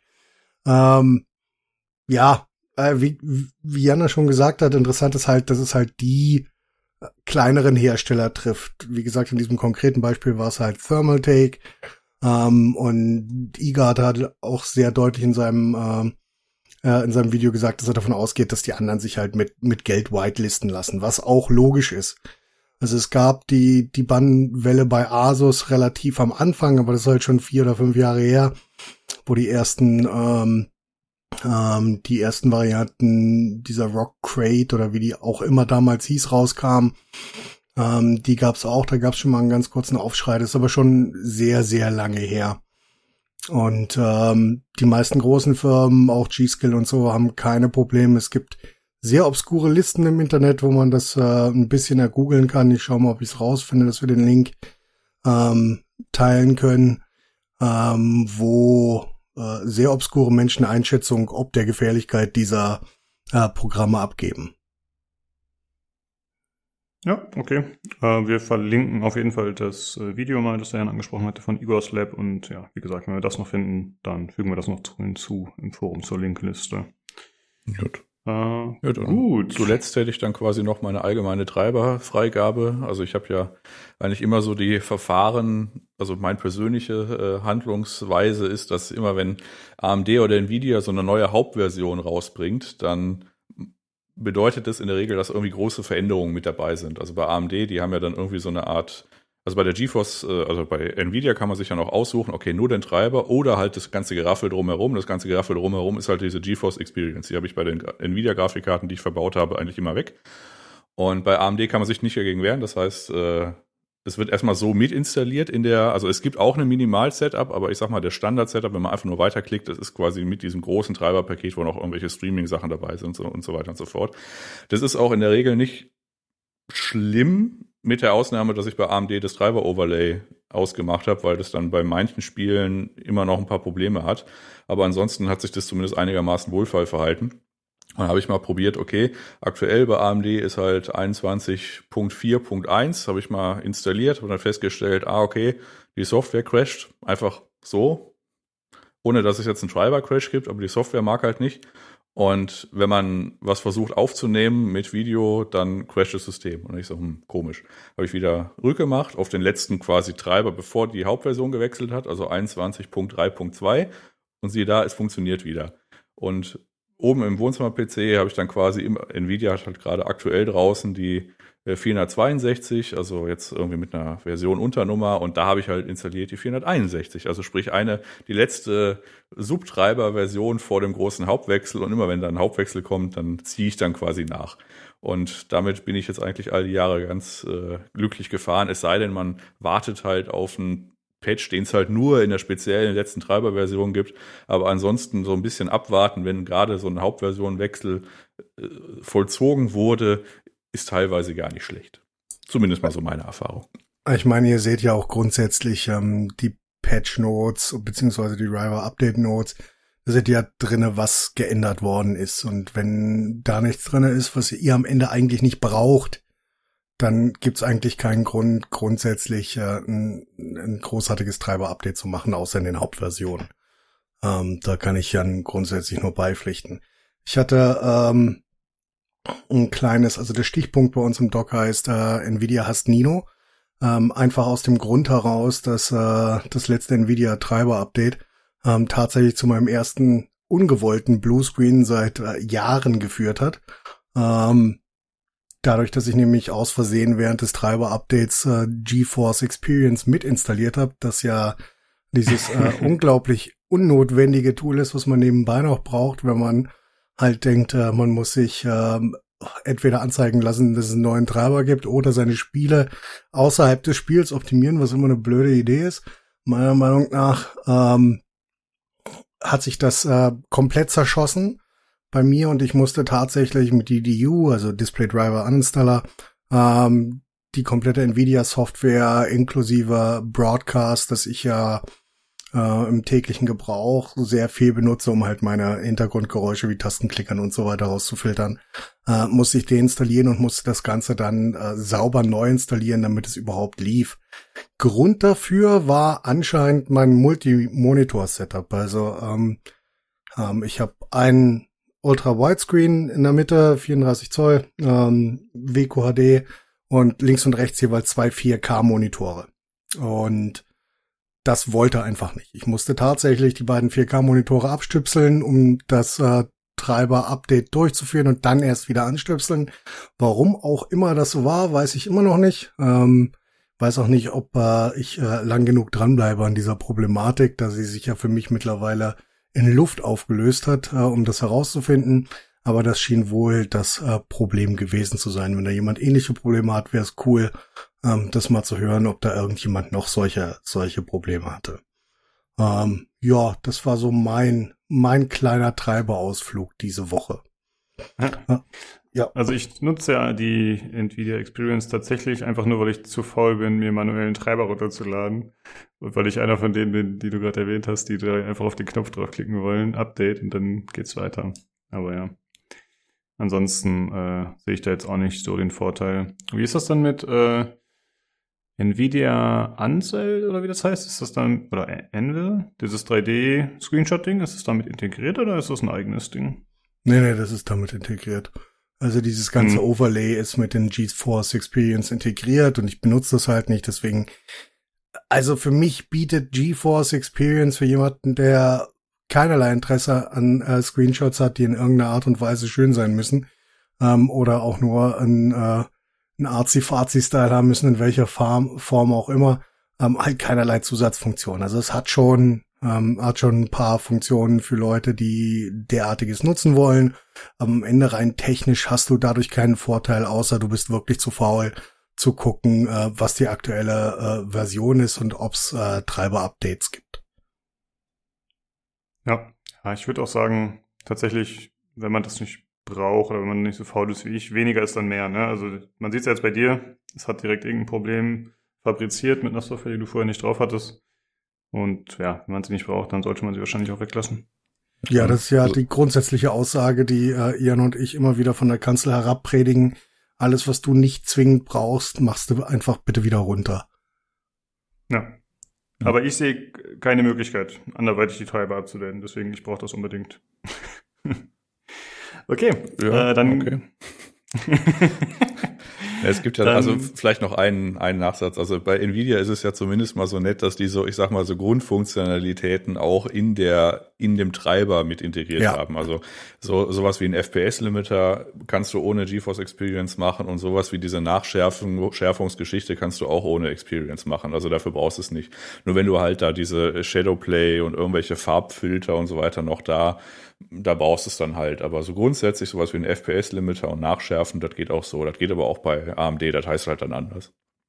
Und funktioniert leicht anders. Ja. Aber grundsätzlich, äh, diese Sachen, die hatte ich, da hatte ich auch weniger ein Problem damit, also eigentlich noch nie ein Problem damit. Also diese Art der Injection. Nur halt, wenn du dann immer anfängst, irgendwelche absurden Overlays noch übereinander zu stapeln, dann kann es teilweise komisch werden. Ja. Äh, gut, und dann haben wir noch äh, einen neuen Kopfhörer, den ich mir gekauft habe, wo ich mal kurz was zu erzählen wollte. Und zwar habe ich die letzten Jahre immer genutzt ein Sony MDR-1A. Das ist ein geschlossener Kopfhörer, relativ leicht. Und da habe ich mir sogar, bin ich so weit gegangen, dass ich mir einen Gebrauchten nochmal neu gekauft habe. Also Gebrauchten gekauft habe, was ich sonst eigentlich bei Kopfhörern eher ungern machen würde, äh, um die Teile auszuschlachten und um mir quasi den Kopfhörer noch weiter verwenden zu können. Und ich habe aber das Problem, dass ich irgendwie pro Jahr so zwei bis vier Kabel verschlissen habe, äh, weil, ja, weil ich die zu viel geknickt habe, wenn die in der Tasche waren, wenn ich unterwegs Musik gehört habe oder so oder zu viel umgestöpselt habe. Irgendwas war immer, letztendlich irgendwann Kabelbruch, irgendwann geht nur noch eine Seite, äh, also noch äh, ist der Stereostand halt nicht mehr da auf beiden Seiten und dann irgendwann war das Kabel gar nicht mehr zu gebrauchen und ich habe da schon äh, quasi zu eigenen Builds gegriffen, wo ich versucht habe, die Kabel zu optimieren, indem ich da äh, irgendwie äh, ja so Federn drum gewickelt habe und das Ganze mit einem Schrumpfschlauch äh, dann quasi versiegelt habe, damit es hoffentlich, äh, wie es halt bei manchen äh, anderen Kabeln so ist, dass da halt quasi diese Feder die Spannung wegnimmt. Hat leider nicht funktioniert und dann war ich so angepisst, dass ich gesagt habe, okay, ich kaufe jetzt einen Bluetooth-Kopfhörer und äh, das ist ein Audiotechniker, der heißt äh, ATH-SR50BT. Ist also ein geschlossener Stereo-Kopfhörer und Bluetooth und Noise Cancelling. Äh, erstmal muss man sagen, der Sound ist gut. Ist Audiotechniker typisch eher so ein bisschen neutral. Also die haben jetzt nicht gerade die massivsten Bässe oder so. Das ist also eher so ein bisschen gesetzt alles, würde ich sagen. Wenn man Bock hat, äh, sich äh, richtig die Ohren wegzuhauen, dann ist das nicht das Richtige meistens. Also äh, eigentlich, optisch, ich habe hm? immer gedacht, also wirklich nur aus reiner, aus reiner Neugier die Nachfrage. Ähm, die SR50 haben die gleichen Driver drin wie die M50 von meiner Frau, die ich gerade aufhab. Ähm, mhm. Ich habe eigentlich gedacht, die sind tatsächlich ein bisschen mehr boosted in den äh, Los und Mits. Ähm, das war immer so die allgemeine Meinung, was ähm, die Reviews angeht, dass die mehr, ja, ich sag mal, ähm, nicht zwingend basslastiger, aber einfach äh, die Range ein bisschen mehr narrow ist, dafür aber ein bisschen halt mehr Boost in den Los und Mids. Ähm, das klang jetzt gerade überhaupt nicht so, deswegen bin ich nur ein bisschen verwundert. Hm, das kann sein, dass es ein bisschen so ist. Also da, aber ja, du, du hast ja nur deine Fall. Sony als Vergleich, oder? Weil eigentlich sind die Sony ja vollkommen neutral als ähm, als Studio-Kopfhörer oder sollten es zumindest sein. Da solltest du weniger. Hm, Okay, vielleicht ist da mein subjektives Empfinden einfach falsch. Also ich fand die Sonys tatsächlich ein bisschen bassiger als die hier jetzt. Okay, krass. Und ein bisschen wärmer, würde ich fast sagen. Aber ey, das ist halt immer recht subjektiv. Das ist absolut also, subjektiv. Und wie ja. gesagt, bei, bei Kopfhörern gibt's auch keine, gibt's auch keine falsche Meinung. Das kommt halt wirklich darauf an, was du als äh, Präferenz hast. Aber das hat mich nur verwundert. Und ich hatte vorher, vor den Sonys, hatte ich zum einen die MX, M50X, die du gerade erwähnt hast von Audiotechnica und außerdem die MSR 7BK. Die sind auch von Audiotechnica. Und eigentlich hatte ich bei denen immer das Gefühl, dass sie recht ausgeglichen sind. Aber ich bin jetzt auch nicht der oberaudiophile Typ. Also die, die, die MX50 sind extrem basslastig. Also hm, okay. ge gegenüber, gegenüber anderen Kopfhörern. Also wirklich Studio-Kopfhörern, die deutlich neutraler sind, sind die äh, M50X und so einfach. Ja, die hören sich einfach ein bisschen an wie in Richtung die OG äh, Beats by Dre Kopfhörer, die wirklich halt darauf ausgelegt waren, dass du ähm, viel Bass mitkriegst. Hm, okay. Hm. Hm. Ja gut, da muss ich wahrscheinlich dann ein eigenes Bild machen. Vielleicht äh, liege ich da ein bisschen falsch oder will ich, wie gesagt, nicht sagen, ich bin da jetzt der Experte. Ähm, optisch finde ich sie ziemlich schick tatsächlich, sind in so einem matten Schwarz gehalten. Ich glaube, das wird äh, in relativ kurzer Zeit kaputt gehen bei mir, weil ich die halt äh, dauernd mit mir rumschleppe und dann irgendwo hinlege, dann auf die Seite lege. Ich denke mal, die Farbe wird recht schnell abblättern. Äh, zumindest war das bei den Sonys vorher so und ich glaube, hier wird es auch nicht so lange halten. Äh, die Ohrmuscheln, finde ich, könnten ein bisschen größer sein. Die passen gerade so in meine Ohren, also ich habe recht große Ohren, äh, aber vielleicht hole ich mir da nochmal andere Pads, die das Ganze nochmal ein bisschen, die dem Ganzen ein bisschen mehr Spielraum geben. Da gibt es ja ganz gute Seiten, die Nachrüstpads anbieten. Äh, da muss ich sagen, der Anpressdruck ist recht angenehm, weil ich hatte leider in der Vergangenheit immer die Erfahrung mit äh, den Audiotechniker, dass die an den Seiten, an den Ohren ex extrem drücken, was natürlich für, keine Ahnung, zwei bis fünf Stunden problemlos geht, sag ich mal, aber wenn du dann irgendwie die den ganzen Tag trägst, dann äh, irgendwann hat das leider wehgetan tatsächlich. Und äh, ja, das ist jetzt hier zum Glück nicht so. Dafür drückt es oben auf den Kopf ein bisschen. Äh, oben der Bügel. Und tatsächlich, wenn ich ehrlich zu mir selbst bin, müsste ich die eigentlich zurückschicken. Ja. Also eigentlich, wenn man sagt, okay, ich habe jetzt ein paar Tage in Benutzung und ich merke schon, irgendwas äh, stimmt da nicht so richtig, dann ist eigentlich äh, die richtige Wahl zu sagen, nee, weg damit zurück.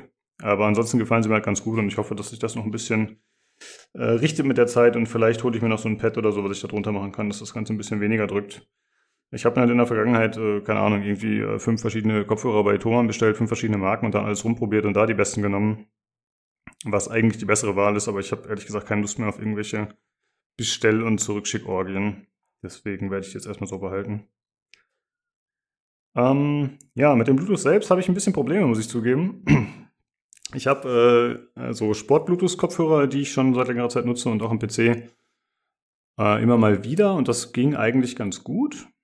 Aber seit ich diese jetzt habe, komme ich ein bisschen in Probleme. Ähm, ich konnte mir noch nicht so ganz erklären, warum, ehrlich gesagt. Also ich habe zum einen dann hier einen MP3-Player liegen, der Bluetooth kann. Ich habe den PC, der Bluetooth hat. Dann habe ich äh, zwei Paar Kopfhörer hier rumfliegen, die Bluetooth haben. Und ich habe ein bisschen das Gefühl, dass es dann nicht so einfach ist, mal eben zu connecten, weil er dann gar nicht weiß, okay, auf was soll ich jetzt wann zugreifen. Und zusätzlich hat es halt irgendwie noch Probleme gemacht mit dem Computer allgemein, wenn die angeschlossen waren, dass ich dann irgendwie in Discord euch nicht mehr gehört habe. Ihr habt mich teilweise nicht mehr gehört, obwohl ihr das äh, Mikro quasi für sich steht. Also ich habe ja, das Mikro ist ja nicht am Kopfhörer dran, sondern ich habe ja weiterhin das Blue Yeti. Aber irgendwie ist immer ein kleines Problem. Aber ich hoffe, dass ich das noch aussortieren kann mit der Zeit. Äh, ich hatte schon von Jan ein bisschen Hilfe bekommen. Und zwar gab es da so einen Link, den habe ich jetzt leider gerade nicht parat.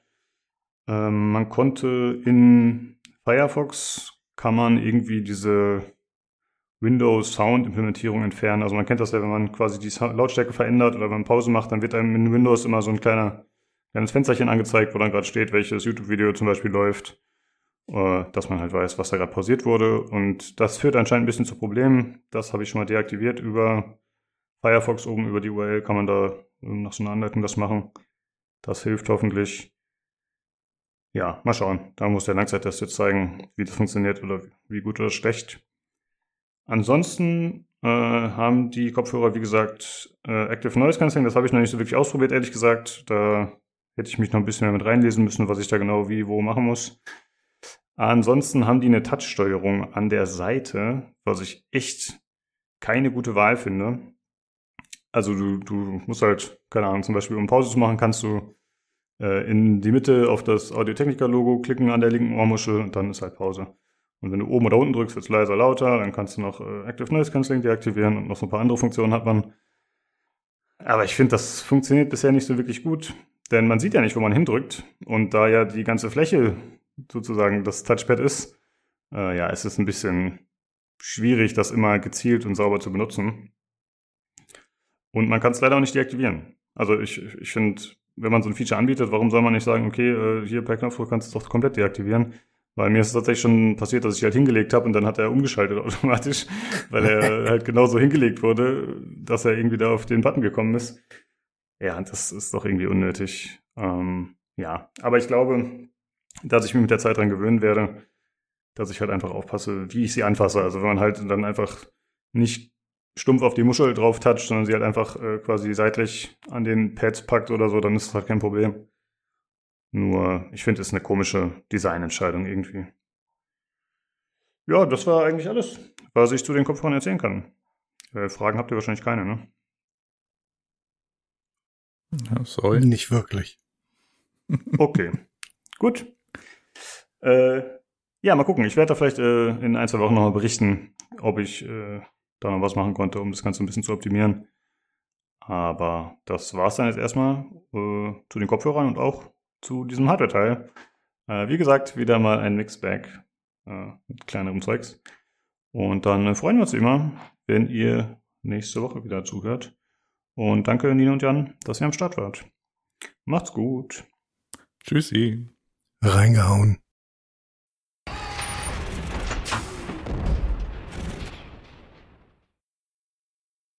Gut, dann äh, kommen wir jetzt auch zum Hardware-Teil und da haben wir einmal eine Rückmeldung von Xerxes.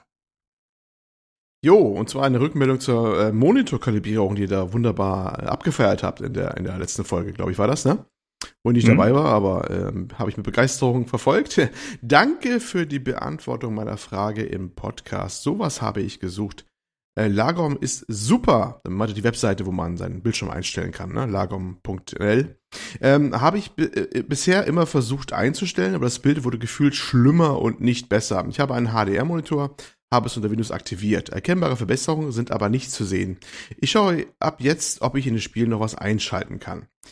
Ja, erstmal danke für die Rückmeldung. Ähm, ich habe ein bisschen was dabei zu steuern, sehe ich von meiner Seite aus. Lagom, diese, Seite, die ist, die ist schon uralt. Also uralt, die kenne ich noch, da habe ich noch aktiver Digitalfotografie betrieben.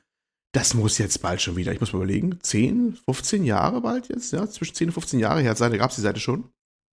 Denn ähm, das war so die, die erste Krücke, die man nehmen konnte, um seinen Monitor richtig einzustellen, weil wenn man Bilder bearbeitet, ne, also mit Photoshop oder sonst was, im Vergleichbaren, dann ist es aber wichtig, dass der Monitor halbwegs kalibriert ist, also der ganzen Bildbereich, also den, den Farbbereich und Helligkeitsbereich äh, ziemlich gut darstellt. Sonst weißt du ja nicht, was du da editierst auf dem, auf dem Bildschirm. Na, da geht es nicht nur einfach nur darum, es soll einfach gut aussehen, sondern es muss ja auch halbwegs äh, korrekt sein, was er da anzeigt. Und das erste grobe Schätz, Schätzeisen, was man nehmen konnte, war diese Lagom, äh, Lagom-Seite, weil die gehol geholfen hat, dass man den Fernseher, äh, Fernseher, Fernseher nicht jetzt, aber den, den Monitor so einstellt, dass man überhaupt einen halbwegs vernünftigen Helligkeitsverlauf und Farbverlauf und so hatte weil das ist ein äh, Thema für sich selber. Monitorkalibrierung kann man nämlich auch ganze Bücher buchstäblich drüber kaufen. Und äh, wenn man sich mal guckt, was, was äh, richtige Studios, äh, so Werbefirmen oder so, wenn Aufwand mit ihren Monitoren betreiben, die mit Farbechtheit arbeiten müssen und das später auch im Druck eventuell passt, ne? weil drucken oder ausbelichten lassen von den Sachen, die man auf dem Monitor bearbeitet, ist nochmal eine ganz andere Hausnummer, dass es überhaupt alles halbwegs stimmt mit Pantone-Farben und Schlag mich tot und der Kunde, der möchte dann vielleicht genau sein Postgelb oder was immer der hat, genau haben. Äh, und sonst gibt es gleich eine Strafe, wenn das Bild, äh, die Farbe im Druck dann auch nur ein bisschen abweicht oder so. Das ist gleich eine riesen, riesen Hausnummer. Das ist auch kein Wunder, dass die dann auch richtig dann äh, fünfstellige Beträge für ihre Monitore buchstäblich ausgeben und so Abschirmbleche um den Motor rum haben, das kein Fremdlicht reinstreut und dass die sogar ihre Lampen in der Decke austauschen, damit die von der Farbtemperatur stimmen und sich nicht stark reflektieren auf den Monitoren und, und, und, und, und. Ja, und ähm, man kann das bis zum Exzess treiben, das Thema Monitorkalibrierung. Und ich habe es ja kurz im Cast auch angesprochen. Es gibt auch so Hardware-Geräte, die kann man sich so raufhängen. Ich habe eins hier übrigens, das habe ich bei meinem Motor. Ah. Hm. Und äh, dann kann man den Motor kalibrieren. Und dann wird halt ein Profil äh, reingeladen, was immer dann beim bei Windows-Start dann immer aktiviert wird. Das Windows hat nämlich was für vorgesehen. Das ist so ein ICC-Profil. Und das macht dann eine, eine Farbkorrektur quasi. Das steuert dann die Kurven dann so passend anders äh, von den einzelnen Farbkanälen unabhängig. Und das ist natürlich wesentlich genauer, als du das bei Lagom jeweils machen kannst, ja. Weil du mit Lagom, da kannst du halt so Kontraste und Helligkeit zwar einstellen. Bei diesen äh, Messgeräten aber mit angeschlossener Software ist es dann so, da wird wirklich jeder einzelne Farbkanal, also rot, grün, blau, einzeln nochmal kalibriert. Das kannst du so selber per Hand gar nicht machen. Du, es gibt zwar auch da Einstellmöglichkeiten Monitor, da auch per Hand mit was rumzufummeln, bis die Farben da halbwegs passen, aber äh, nie so genau in, dem, in, in, in der Feinheit, wie es diese Software halt kann. Wer ernsthaft halt mit, mit Farben hantieren muss, sei es, weil er jetzt Fotos macht oder Video oder so, der hat meistens auch so ein Kalibriergerät dann auch da hängen, da wo das einmacht. Und das ist dann auch richtig ein Prozess, dann gibt's da meistens auch eine Anweisung, ja, lassen Sie den Monitor erstmal so so viele Minuten laufen, bis er seine ganze Leuchtkraft erst entwickelt hat, dann die Kalibrierung durchführen, dann in diesen Abständen äh, wiederholen immer die Kalibrierung alle paar Tage. Gibt es einen Reminder auch, der auf dem Bildschirm aufpoppt. Ich habe das alles durch bei mir hier.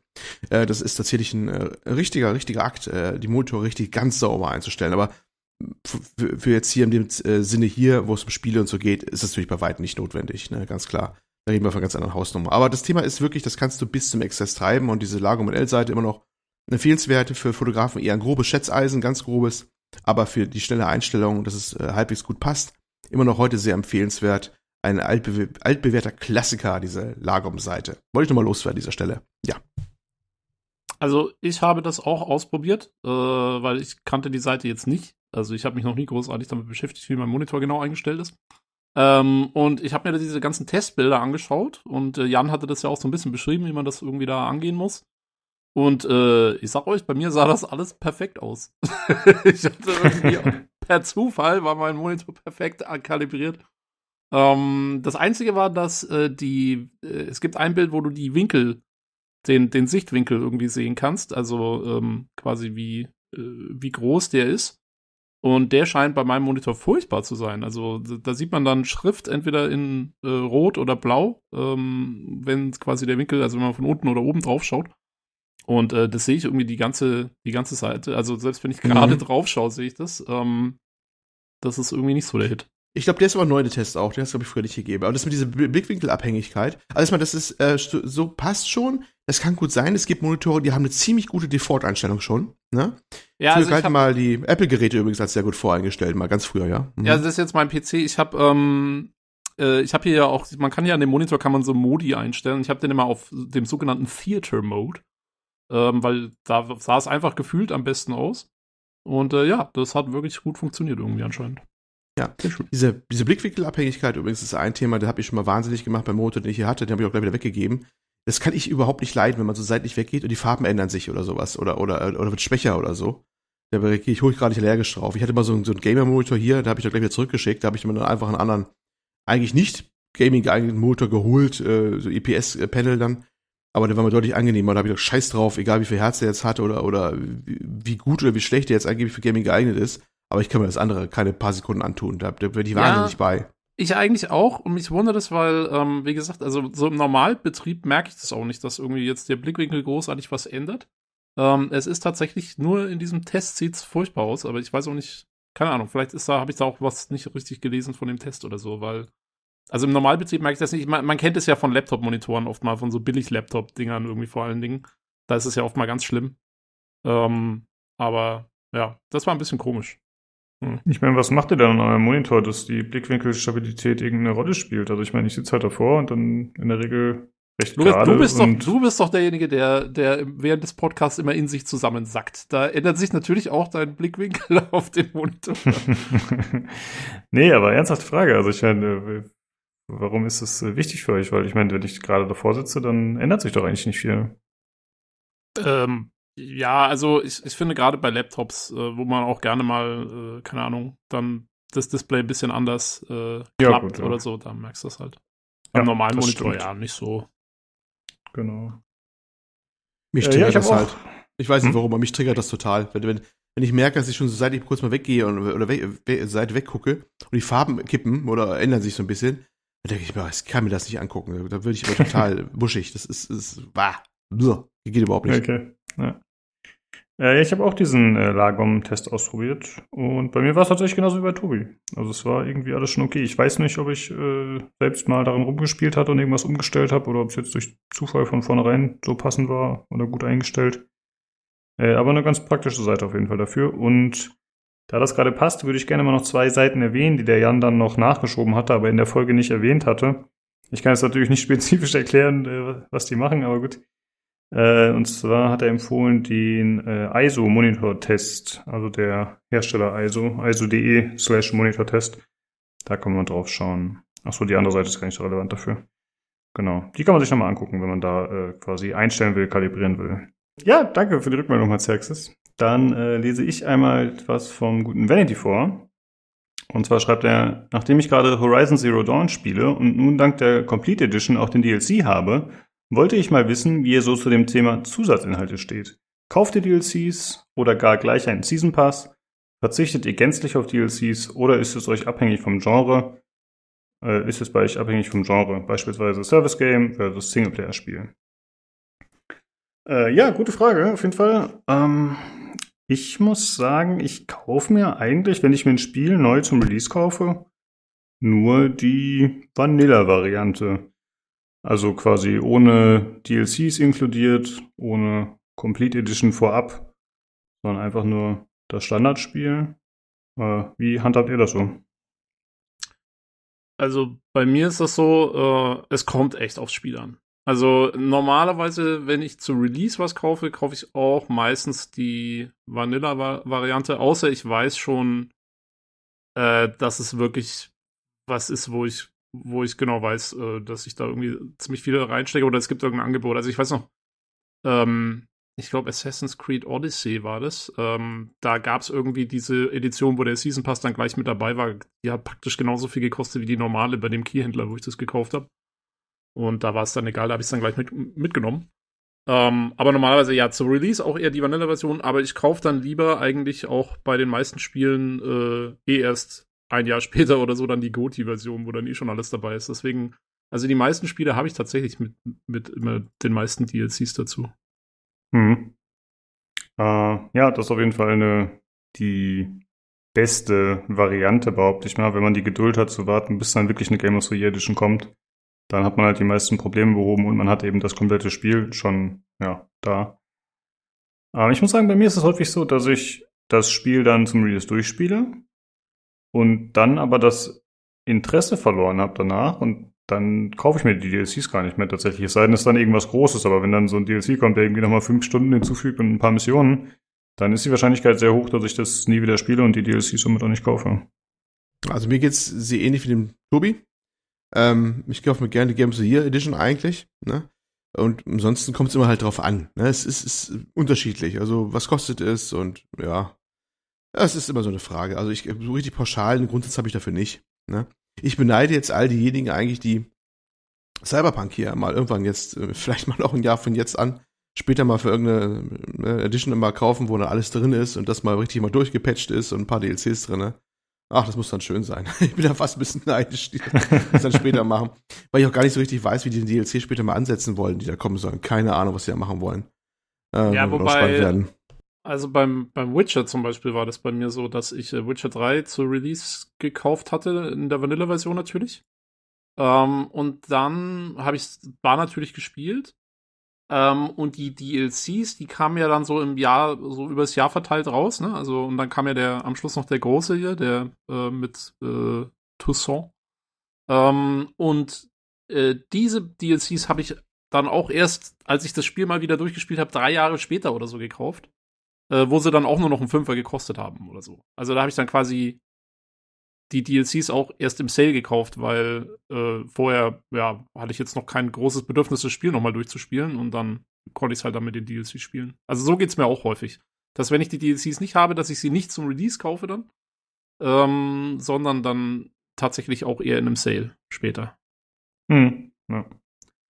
Ja, ansonsten hat er noch was geschrieben wegen äh, Season Pass oder wie wir generell zu diesem Games of the Service Spiel Zeug stehen. Und ich muss sagen, ich habe da schon mal das ein oder andere Mal sowas in der Richtung gekauft.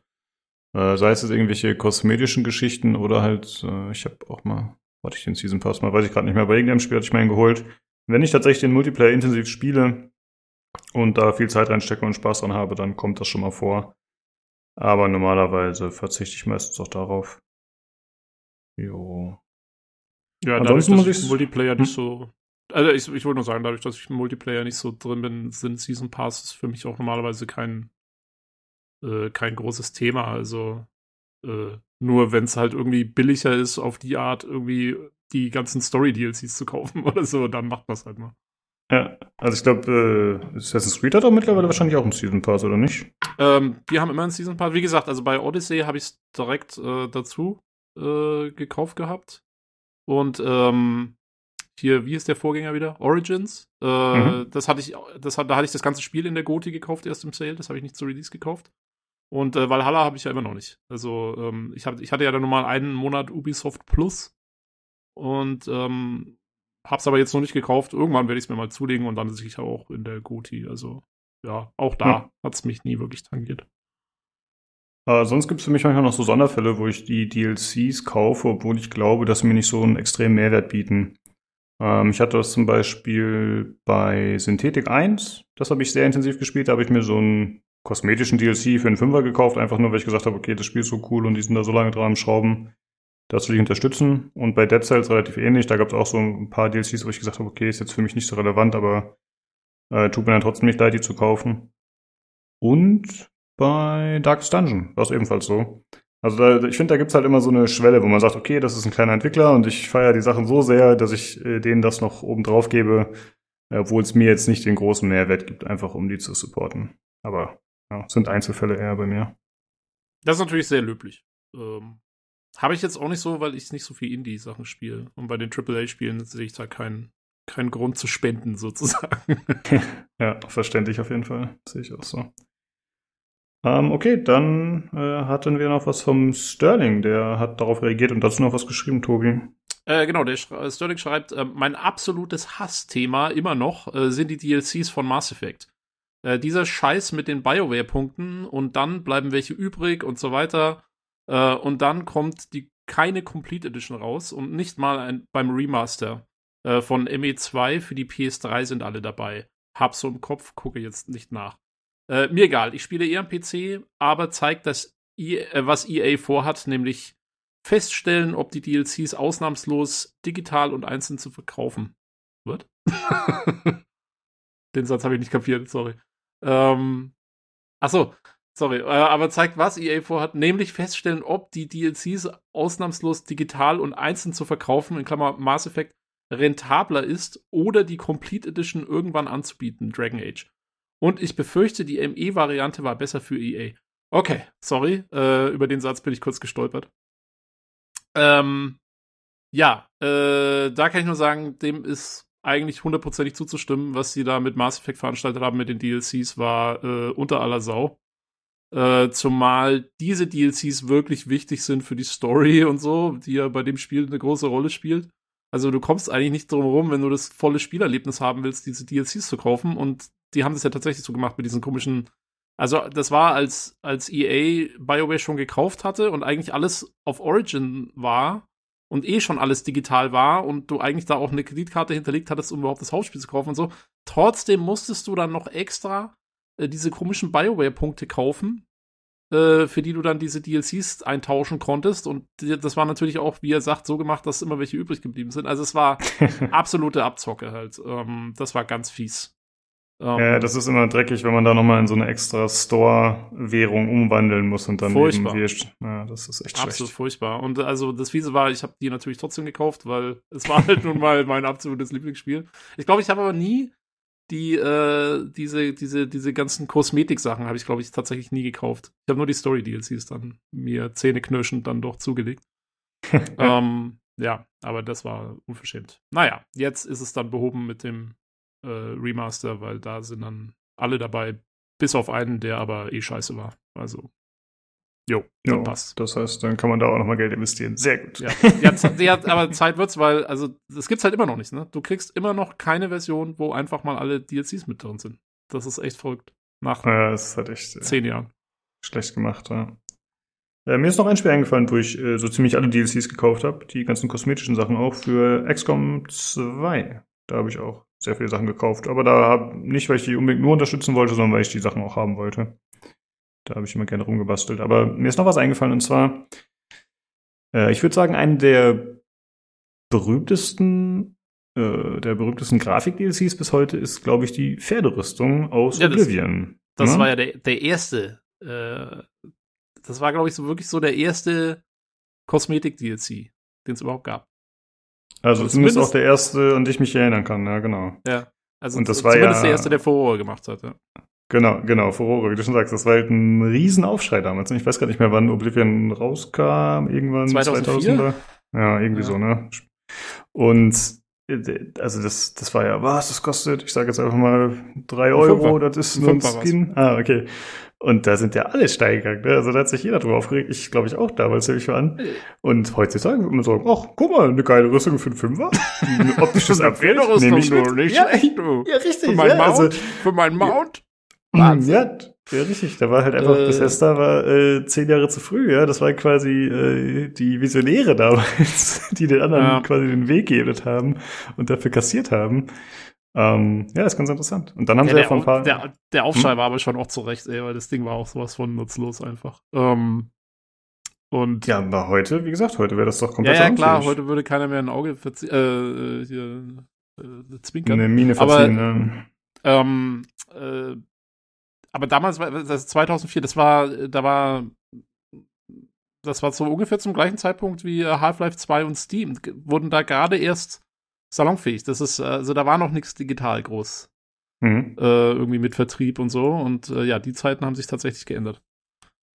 Ähm, ja. Ich wollte nur noch sagen, äh, mich, ich weiß nicht, wie es anderen Leuten geht, ob es euch auch manchmal so geht, aber mich halten, das ist mir jetzt gerade eingefallen, als du XCOM 2 gesagt hast, mich halten teilweise, äh, wenn ich schon weiß, hier kommen DLCs, und zwar nicht zu wenige, dann hält mich das tatsächlich teilweise vom Kauf eines Spiels ab.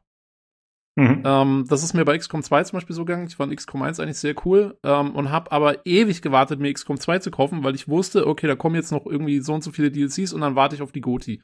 Also meiner Meinung nach ähm, kann es sogar so, wenn es schlecht gemacht ist, oder was heißt, muss noch nicht mal schlecht gemacht sein, aber von, von meiner Seite ist es so, dass den Entwicklern teilweise Kohle durch die Lappen geht, wenn sie zu viel mit DLCs machen. Weil dann sage ich, nee, dann, dann warte ich auf einen Sale, wo dann alle dabei sind. Hm. Ja, ist eigentlich auch die klügere Variante, sag ich mal, als User. Ja, aber für die, ähm, für die Unternehmen natürlich doof, ne? nee, das stimmt, aber du bist halt wahrscheinlich eher ein Einzelfall, ne? Viele werden so sein wie ich, dass sie sagen, oh, will haben, will haben, will haben. Und sich den Scheiß halt einfach kaufen, äh, ja, weil sie Bock ja, drauf haben. Ich bin der Einzige, der sich selbst geißelt und das ich auch haben, aber kann nicht. ja. Ähm, und was mir noch eingefallen ist äh, bezüglich äh, Bethesda, die haben ja mit Fallout 4, glaube ich, versucht, kostenpflichtige Mods einzuführen. Ne? War das nicht so? Oder welcher Teil war das? Weil ähm, die haben ja immer großen Mod-Support gehabt und dann haben sie gesagt, okay, wir machen es jetzt so, wir machen so ein, ja, ja. ich weiß gerade den Namen nicht mehr, Creator-Programm oder so, wo die Leute dann äh, ihre Mods vertreiben können und wo wir natürlich eine gute Marge nehmen, was ja klar ist. Und da haben sich die Leute auch wieder aufgeregt und vielleicht ist es ja in fünf bis zehn Jahren wieder anders. Dann ist es wieder, ach cool. Ne? Ja, wollten die das nicht sogar irgendwie für Skyrim dann machen noch nachträglich, dass es irgendwie Premium-Mods geben sollte oder so? Das, das, das, war auch ganz übel, was die da irgendwie äh, durchziehen wollten. Kann auch da sein, dann, dass ich das meine. Ich weiß gerade nicht mehr, welches Spiel das war, ja. Ja, ich glaube, es war, es war schon Fallout 4, aber ich glaube sogar Skyrim wollten sie da noch sozusagen nachträglich dann irgendwie mit reinnehmen in dieses tolle, was sie irgendwie, genau, was sie irgendwie halt auch so genannt haben, so Creator-Programm, als wäre es jetzt irgendwas was irgendjemand was bringt. Äh, und äh, ja, da war es auch, da war es auch gut, dass es so einen großen Aufschrei gab, dass das nie irgendwie großartig Fuß gefasst hat. Das war ja. mal gar nicht schlecht. Noch nicht. Ja, ja. ja ansonsten ist mir auch noch eingefallen, ich habe äh, in Dota 2, was mein meistgespieltes Spiel bis heute ist, habe ich ein paar hundert Euro investiert in dumme Skins. Ui. Ähm, das, ja, das ist tatsächlich ein bisschen ausgeufert, muss ich zugeben. Also da war ich quasi mal, ob ich jetzt schon als Whale gegalten habe, weiß ich nicht, aber da habe ich auf jeden Fall deutlich mehr Geld ausgegeben, als ich äh, jemals erwartet hätte anfangs. Ich habe das so vier Jahre intensiv gespielt und ich habe so die ersten, das erste Jahr oder die ersten zwei Jahre nichts gekauft, gar nichts. Ich fand die Sachen zu teuer, unnötig, bla bla bla. Es sind halt alles nur optische Skins gewesen. Und dann habe ich mir irgendwann so einen Skin gekauft, weil ich den unbedingt haben wollte, weil der echt cool war. Und dann muss ich sagen, ist es auch ziemlich schnell gegangen. Ne? Also dann ist quasi so einmal diese Hemmschwelle überschritten gewesen, irgendwas zu kaufen. Und dann äh, sind die Dämme auf jeden Fall schnell gebrochen. Und die hatten auch so ein System, dass du halt, äh, du konntest dir zwar Skins direkt kaufen, aber die waren dann im Vergleich relativ teuer. Oder du hattest die Option, so Lootboxen zu kaufen, wo dann halt die Skins drin waren, die dann halt günstiger waren, aber du konntest natürlich auch einen anderen Skin bekommen. Mhm. Und da habe ich auf jeden Fall ordentlich Geld reingebuttert. Und ich habe äh, mittlerweile auch einige wieder verkauft. Aber du kannst halt die Sachen immer noch auf dem Steam Marketplace handeln, aber natürlich zum Bruchteil dessen in der Regel, was du dafür bezahlt hast. Es gibt ja halt seltene Sachen, die sind dann teurer. Aber insgesamt habe ich da auf jeden Fall einen dicken Verlust gemacht. Ich finde es jetzt überhaupt nicht schlimm so. Aber ja, ja das wer es hat, ne? ja, richtig, richtig. Ja, da sieht man, wie man da reinrutschen kann, ne? Also, äh, ja, schon. Krass, nee, das hatte ich, das ist mir zum Glück nie passiert. Also, äh, da Das heißt, das heißt, wenn nächstes Mal die Diskussion wieder aufkommt, ah, wie kann so ein Idiot so viel Geld für ausgeben, ja? Wenn Lukas das sagt, ne? dann machen wir so schön Seitenhieb, wie war das? Dota Skins? Ja, das war die Investition in die Zukunft, ne? Ja, ich meine, super klug war das jetzt nicht dass ich das ausgegeben habe. Ich meine, ich habe natürlich einen aufstrebenden Entwickler, ne, Valve unterstützt. Die haben's nicht. Ja, natürlich. Also, der arme also, Gabe, der muss auch mal was verdienen. Richtig. Ja, der, der ist jetzt auf Neuseeland gefangen, ne? Also gut, dass ich den damals noch so weit unterstützt habe. Nee, ist keine das so? Ist der in Neuseeland? Ja, ja, ja, der war und viele Mitarbeiter. Die sind ja zur Pandemie gerade in Neuseeland gewesen, als es losging, und jetzt sind die da stuck. Seit ah, was? Das hab ich langer Zeit. Und der will jetzt äh, zweite äh, die zweite Staatsbürgerschaft haben oder hat er schon und er. Wie, was, er, ist so lange stuck, dass er die zweite Staatsbürgerschaft da bekommt. ja. Wer hat's ja, jetzt? Ja, der hat das ein Interview mit dem, mit dem Hauptfernsehsender da. Da haben die den äh, ordentlich gepriesen, Lo Praise Lord Gaben. Und äh, dann hat er gesagt, ja, ich könnte mir auch vorstellen, dass Wave nach Neuseeland umzieht. Und dann hat er gesagt, äh, ich könnte mir vorstellen, dass äh, große Dota International, also das, das Riesenturnier, auch äh, auf Neuseeland zu machen. Also komplett Strange. Ohne Scheiß. das ist der Erste, dem ich das zutrauen würde, solche Nummer zu bringen. Das ist, das ist überhaupt nicht mehr. Ich stelle mir gerade vor, so voll dramatisch, da stuck, ja, so schön am Strand liegen mit einem, mit, einem, mit, einem äh, Cocktail in der Hand, so nach dem Motto, ne? Ich glaube, das ist eine der etwas weniger traurigen Pandemie-Geschichten, glaube ich. Also, das, ja, so, das klingt so wie so, weißt du, so zu faulen Rückflug zu buchen, also muss die ganze Firma umziehen oder so. ja, genau so. Short Notice, ne? Also, alle ab nächster Woche äh, lebt ihr in Neuseeland, bitte, ne? Ja, er scheint ja ganz zufrieden zu sein. Aber ist bestimmt ja, das ist ja die Hauptsache. Gutes Land. Richtig. genau. Sehr schön. Ähm, ich wollte, be äh, bevor wir dann von dem DLC-Thema weggehen, wollte ich nur noch äh, Vanity ähm, aufgreifen, noch mal ganz kurz, weil äh, der ja geschrieben hat, dass er äh, Horizon Zero Dawn im Moment spielt äh, mit dem DLC, nehme ich an. Ähm, und da muss ich sagen, der, der DLC ist zwar ganz gut gemacht und so, aber ich finde, der ist auch ein bisschen komisch und es ist auch bei vielen DLCs so, meiner Meinung nach. Äh, der passt nämlich nicht wirklich in die, in die Story von dem Spiel rein. Also fand ich irgendwie. Der zerstört voll das Pacing von dem Spiel, weil du musst den eigentlich vor dem Ende spielen, weil sonst, jo. also der spielt vor dem Ende und ja, aber irgendwie, weiß ich nicht, also das passt nicht in die Story, dass Aloy dann nochmal so einen so einen Abstecher macht. Irgendwie. Ja, der passt sie, null rein. Das, der passt das, null rein. Ja, eben, da hat sie eigentlich was anderes zu tun und, ähm, und das geht mir oft mit, mit DLCs so, dass die halt ja, das ist halt irgendwie, also man muss sich dann, das ist voll Meta, wenn man da. Ja, das das, deswegen sage ich, ich bin gespannt, wie sie es bei Cyberpunk machen werden, was da für ein mhm. DLC werden soll, auch storymäßig, wie das dann überhaupt laufen soll da. Ähm, bei bei äh, Horizon Zero Dawn, ich, ist ja auch nicht lange her, dass ich so gespielt habe, ich habe es ja auch dann äh, nachgeholt erst, ne, zwar auf der PlayStation-Version, aber auch erst wesentlich später und war ja erst vor kurzem, ja. dieses Jahr, dass ich glaube ich durchgespielt habe.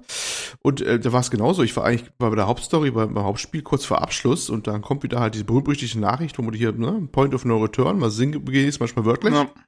Und äh, dachte ich mir, oh, da war noch ein DLC noch. Äh, man musste noch mal da oben hinreisen und das mal triggern da. Genau. Und da dachte ich mir auch so, also alles ist ultra, es ist das alte klassische Open-World-Problem, ne? Alles ist eigentlich ultra dringend, oder das heißt, es ist ja nicht ein Open-World-Problem, das haben wir Rollenspiele auch schon gehabt, dieses Problem äh, alles ist ultra dringend, aber diese Nebenmission, ah, die machst du noch mal und die dauert dann noch mal gefühlt in der in, in der Spielewelt auch irgendwie gefühlt so Monate, was du da machst, so oder wie so, ne? Ja, ja, und, das ist so ein bisschen doof. Vor allen Dingen, äh, du kannst es auch nicht vorher machen, weil der vom Schwierigkeitsgrad auch ja. so doch so hart ist, dass du eigentlich schon wirklich die die beste Ausrüstung da ja, brauchst. Ja, ja, das ist da eher Endgame, also ne? Das ist, ja, ja, genau. Endgame-Content. Also es, ist, äh, es ist echt so ein bisschen doof. Da musst du so. schon, da musst du schon die bessere Ausrüstung haben, musst du schon fit sein von der Spielmechanik her, ne? Bei dem, was du da, da erlebst, da mit dem ja. Ding. Da geht, da geht das auch gut, das ist auch alles okay, ne? Aber man muss schon was haben. Aber der war so vollkommen losgelöst und so, so, äh, gefühlt am Ende der, geht, die, geht die Welt unter und sie macht erstmal schön Abstecher da in die Berge. Ne? Also genau, das war genau toll, so, ja. so, so, so, toll der auch war, der, der, der ist gut, der hat mir Spaß gemacht. Das ist auch ein schönes Biom oder alles auch, ne? Alles, alles so wundertoll. Aber es, es, es wirkt auch so ziemlich angeflanscht, ne? Das ist so. Ja. Aber auch häufig bei DLCs so, ja. Genau. Ich würde ganz gerne noch was erwähnen, was mir in dem Kontext noch eingefallen ist. Und zwar gab es doch so in den 2000ern oder 2010ern äh, so Vorbestellerboni war ein ganz großes Ding. Ähm, zum Beispiel bei Deus Ex weiß ich das noch, da gab es auch mal so einen kleinen Shitstorm. Äh, das gab es zum Beispiel bei Watch Dogs, glaube ich, noch. Ich kann mich noch erinnern, bei Brink gab es das. Und zwar war es dann so, okay, du bestellst jetzt vor bei GameStop, bei Mediamarkt oder bei Saturn. Und je nachdem, wo du vorbestellst, kriegst du Goodie XY dazu. Aber die anderen Sachen kannst du halt nicht bekommen, weil du hast es nicht vorbestellt dort. Bei dem anderen da war, Da war Mass Effect auch ganz, ganz groß mit dabei. Der zweite Teil. Da gab's ja. Rüstungen und Waffen und so, die du gekriegt hast, wenn du bei GameStop vorbestellt hast. Dann gab's was anderes, wenn du bei, was weiß ich, Amazon oder sonst irgendwo vorbestellt hast. Und ähm, ja, absolut furchtbar. Komplett beschissen, dass das so fragmentiert war. Ne? Also ich meine, äh, ich, Vorbestellerbonus kann ich mir noch erklären. Dann sagt sich der Entwickler, ja, okay, oder der Publisher, dann werden das mehr Leute vorbestellen, was gut ist für uns. Aber das dann auf so viele verschiedene Camps aufzuteilen und, und so. Naja, ich meine, so. wie es wie es gekommen ist, kann man sich ja relativ einfach erklären. Ne? Der, der Shop, also wenn irgendwie GameStop dann äh, gesagt hat, hier komm, wir geben euch so und so viel Kohle, dann macht er mal so ein Promotion-Item. Das hm. ist ja nicht schwierig, so eine komische, machst halt eine Rüstung und gut ist. Ähm, ja, und haust es dann halt dafür raus. Äh, also vom, vom Geschäftsgebaren her macht es schon Sinn. Es ist halt für die Spieler war es halt saudoof. Und zum Glück ist es auch nicht zum, zum äh, Standort, Standort geworden. Ja, hat sich zum Glück nicht so lange gehalten, ja. Nee. Ähm, naja, was mir das hat sich, hm? hat sich von selbst doch erledigt gehabt, weil halt es, diese physikalischen Editionen immer unwichtiger werden wahrscheinlich. Das ist so der einzige Grund. Weil sonst ja, hast du Vorbesteller-Boni doch immer noch heutzutage bei, bei diversen anderen Sachen, wenn du online ja, hast. aber du könntest, aber du könntest, ähm, du könntest jetzt immer noch sagen, okay, also äh, bei Steam kriegst du das und das dazu, beim Epic Store kriegst du das andere dazu und bei Origin kriegst du den Scheiß. Also es wäre schon noch möglich. Stimmt, ja. Aber ich will auch niemanden auf Ideen bringen. Ja. ne? So, Gabe, Gabe hört auf Neuseeland zu, du weißt ja, ne? Der ist ja. Äh, ich wollte noch was sagen bezüglich dieser äh, Ports, die von der PlayStation kommen oder vielleicht auch der Sachen, die aus dem Epic Game Store dann erst später zu Steam rüberschwappen nach einem Jahr oder so. Da finde ich, ist man dann ja auf einer ganz guten, in einer ganz guten Position, wenn man das dann bei Steam haben will, weil man eben gezwungen ist, Geduld zu üben sozusagen und weil man dann eventuell auch schon die Game of the Year Edition bekommt, wie eben bei Horizon Zero Dawn. Dann zahlt man natürlich nochmal Vollpreis in der Regel, aber zumindest hat man die komplette Spielerfahrung und dann Hoffentlich, klar, vielleicht macht die PC-Optimierung nochmal Probleme. Aber hoffentlich hat man dann auch die ja, technisch sauberste Spielerfahrung. Das ist dann ein netter Nebeneffekt teilweise. Hast du es jetzt gerade geschafft, die Epic Store Exclusives und so, ähm, denen was Positives abzugewinnen? Ja, einen sehr, positiven sehr Punkt, ordentlich, ja. Sehr ordentlich. äh, naja. Wir brauchen ein Katsching. Äh, ansonsten wollte ich euch noch fragen, ob euch auf Anhieb ein DLC fand, äh, äh, der euch auf Anhieb einfällt, der besonders gut war, der das Spiel sehr verbessert hat oder der sogar besser war als das Hauptspiel. Ich würde mal anfangen, weil ich jetzt den Vorteil schon zu überlegen. Und zwar ist mir eingefallen zu XCOM 2, der War of the Chosen DLC, der extrem viele Mechaniken mit eingefügt hat und mit in das Hauptspiel eingewoben wurde, aber eben auch Story hinzugefügt hat und eigentlich alles besser gemacht hat. Und für mich gibt es eigentlich gar keinen Grund mehr, das Hauptspiel ohne den DLC zu spielen. äh, Was ich gemacht habe. ich habe das noch extra, ich habe es nochmal neu angefangen ohne den DLC, weil mir was mit DLC war es mit zu viel Zeug auf einmal. Ja, okay, Deswegen das ist ein Grund. Ja. Habe ich nicht mehr durchgeblickt. ähm, ein DLC, der, also der jetzt wirklich das Spiel dann besser gemacht hat. Hm, nee, einfach nur ein DLC, die, also muss nicht, keine Ahnung, kann auch eine außergewöhnlich gute Story gewesen sein, besser als die mhm. Hauptstory oder irgendwas noch erweitert haben oder zum Beispiel wie bei Dragon Age, wo du gesagt hast, okay, dieser eine DLC, der am Ende kam, der hat eigentlich die Story erst wirklich äh, quasi abgeschlossen und erklärt. Ja, das ist natürlich schlechtes Design, aber zumindest. Ja, genau. Ja. Das, das buche ich eher als Sauerei ein, dass der DLC so gut war. Ähm, hm, also äh, Witcher 3, ähm, hier Blood and Wine, finde ich, ist somit der beste DLC, den ich kenne mhm. eigentlich. Äh, weil er wirklich extrem umfangreich ist, eine tolle Story hat, äh, ein neues Gebiet hat, was sehr cool ist, anders aussieht und so. Ähm, weil er super ins Spiel reinpasst, weil er ja nach dem Ende dann spielbar ist und so. Also, jo, das ist äh, und, und aber er, er nimmt auch dem Hauptspiel nichts weg. Also, das ist jetzt nicht so eben wie bei dem Dragon Age-Ding, dass, dass du sagst, du musst den spielen, um die Story zu verstehen oder irgendwie das Ende erlebt zu haben. Nee, musste nicht, aber es ist super cool. Also der ist wirklich, äh, so, so muss man das machen. Mhm. Ähm, und ansonsten, ja, weiß ich nicht. Ich meine, äh, Beyond the Dark Portal für Warcraft 2 war cool. okay, habe ich tatsächlich nicht gespielt. Also Warcraft 2 schon, aber äh, den DLC, ich glaube, so hieß das früher noch nicht, aber ich glaube, den habe ich nicht gespielt. Es war noch ein äh, Expansion, ein Expansion Pack ich wollte sagen, es ist ja schon Altertumsforschung, was du jetzt hier betreibst. Dafür bin ich eigentlich ich zuständig, dachte ich immer. ja, Olli, was hast du? Hast du irgendwas Cooles aus den 80ern? Nee. aus den 80ern. oh Gottes Willen. Ich habe schon überlegt, aber mir fällt gerade momentan echt nichts ein, wo ich. Mag sein, dass was gewesen ist, aber schiebe ich auf ja. Demenz. Ich weiß nichts mehr.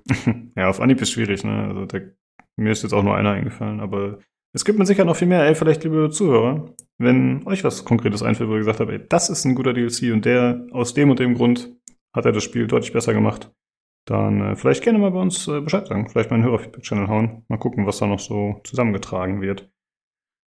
Äh, ja, auf jeden Fall äh, vielen Dank, Vanity, für die coole Frage. Äh, ein cooles Thema auf jeden Fall. Hoffentlich haben wir das äh, zu deiner Zufriedenheit abgehandelt. Und äh, auch danke an Sterling, der sich da noch mit eingeschaltet hat. Jo, sehr cooles Thema. Dann äh, kommen wir jetzt zu den Short News. Da gab es einige Sachen. Und zwar haben wir in der Vergangenheit öfter schon über den CEO von Blizzard berichtet, beziehungsweise Activision Blizzard, den Bobby Kotick.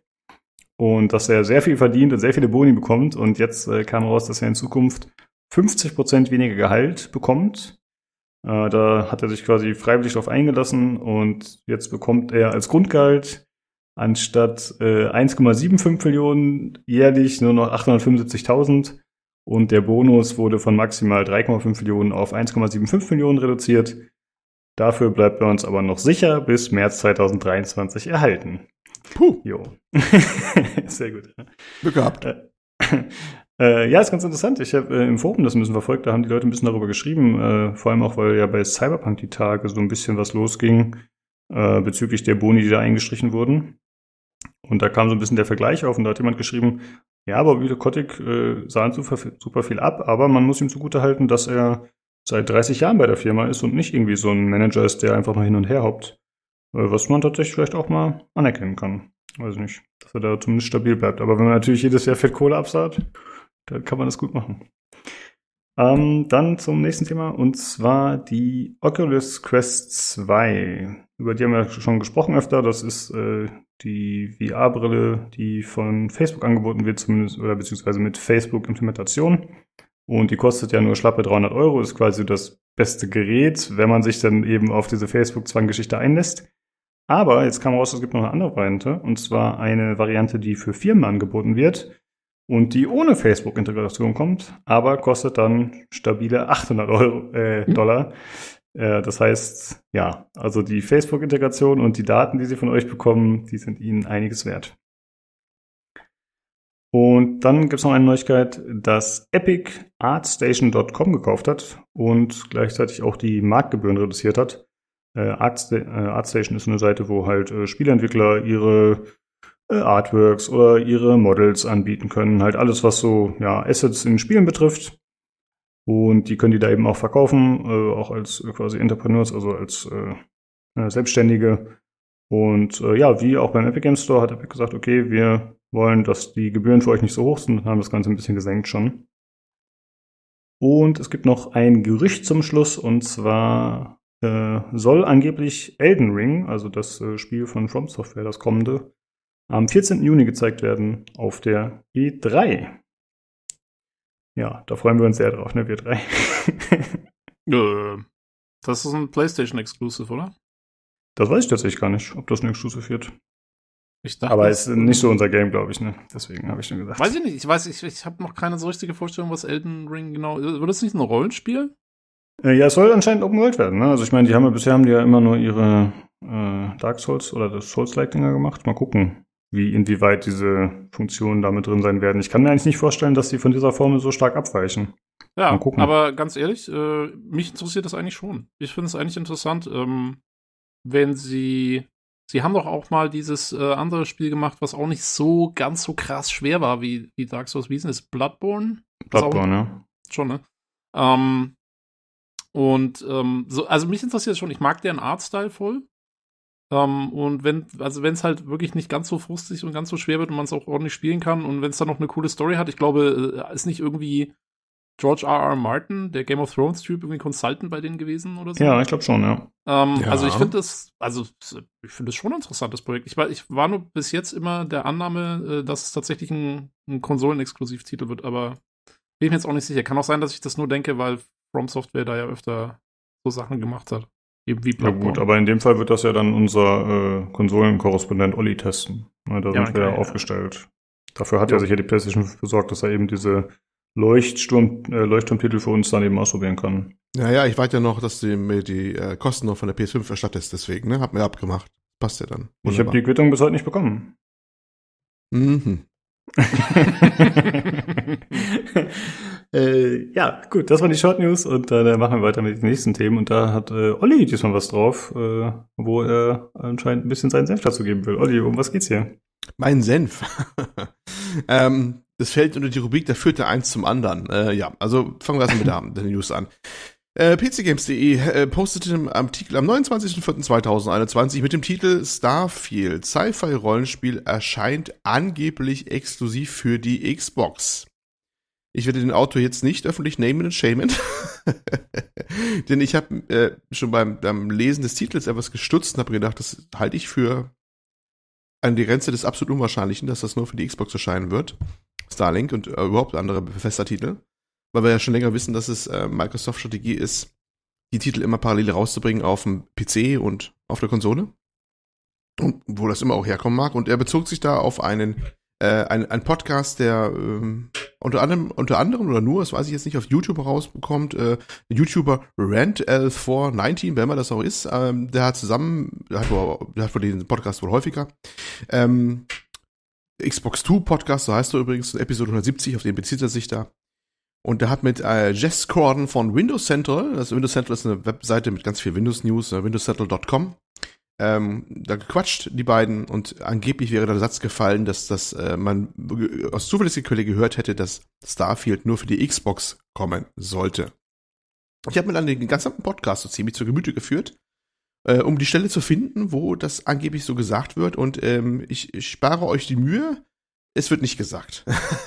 es, er sagt, äh, es, es, es, also im Prinzip sagt er, äh, released on Xbox. Ja, und wie wir wissen, on Xbox meint, was bedeutet das? Tobi, was meinst du, wenn du das so hören würdest? Eng ja, als Englischkundiger? Ich glaube, das bedeutet, dass es nur auf der Konsole kommt. du bist schon ein kleiner Troll, bist du, nicht wahr? Äh, nein, äh, wenn er sagt on Xbox, meint das natürlich Xbox den Dienst. Natürlich meint er den Dienst. Wie wir schon länger wissen, ist das natürlich Xbox der Dienst gemeint. Äh, Microsoft stuft ja auch die ganzen äh, Releases äh, von sich da auf dem, auf dem PC als Xbox ein. Da gibt's eine Xbox-App und hast du nicht gesehen. Und übrigens sagt er im gleichen Podcast noch ein paar Sätze vorher, Xbox and PC, sagt er noch ausdrücklich. Äh, ich wollte mich nur ein bisschen künstlich aber aufregen, wie diese typische Webbefüller-Seiten-News, ne, die dann so schlecht recherchiert einfach abgetippert werden irgendwo dass es dann nicht mal zu reicht, mal irgendwo mal wieder mal ein bisschen genauer hinzuhören irgendwo. Und das steht bis heute noch so da.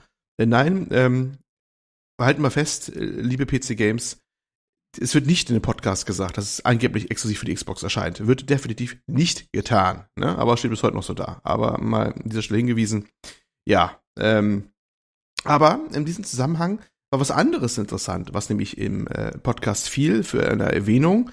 Ähm, und zwar sagte der, der äh, Kollege da, der bei windowssettle.com da wie arbeitet oder was macht, ähm, dass nämlich der Microsoft Store, ja, ja, wir kennen ihn, wir fürchten ihn alle, ähm, hart überarbeitet werden wird. Und zwar so richtig hart und umfangreich.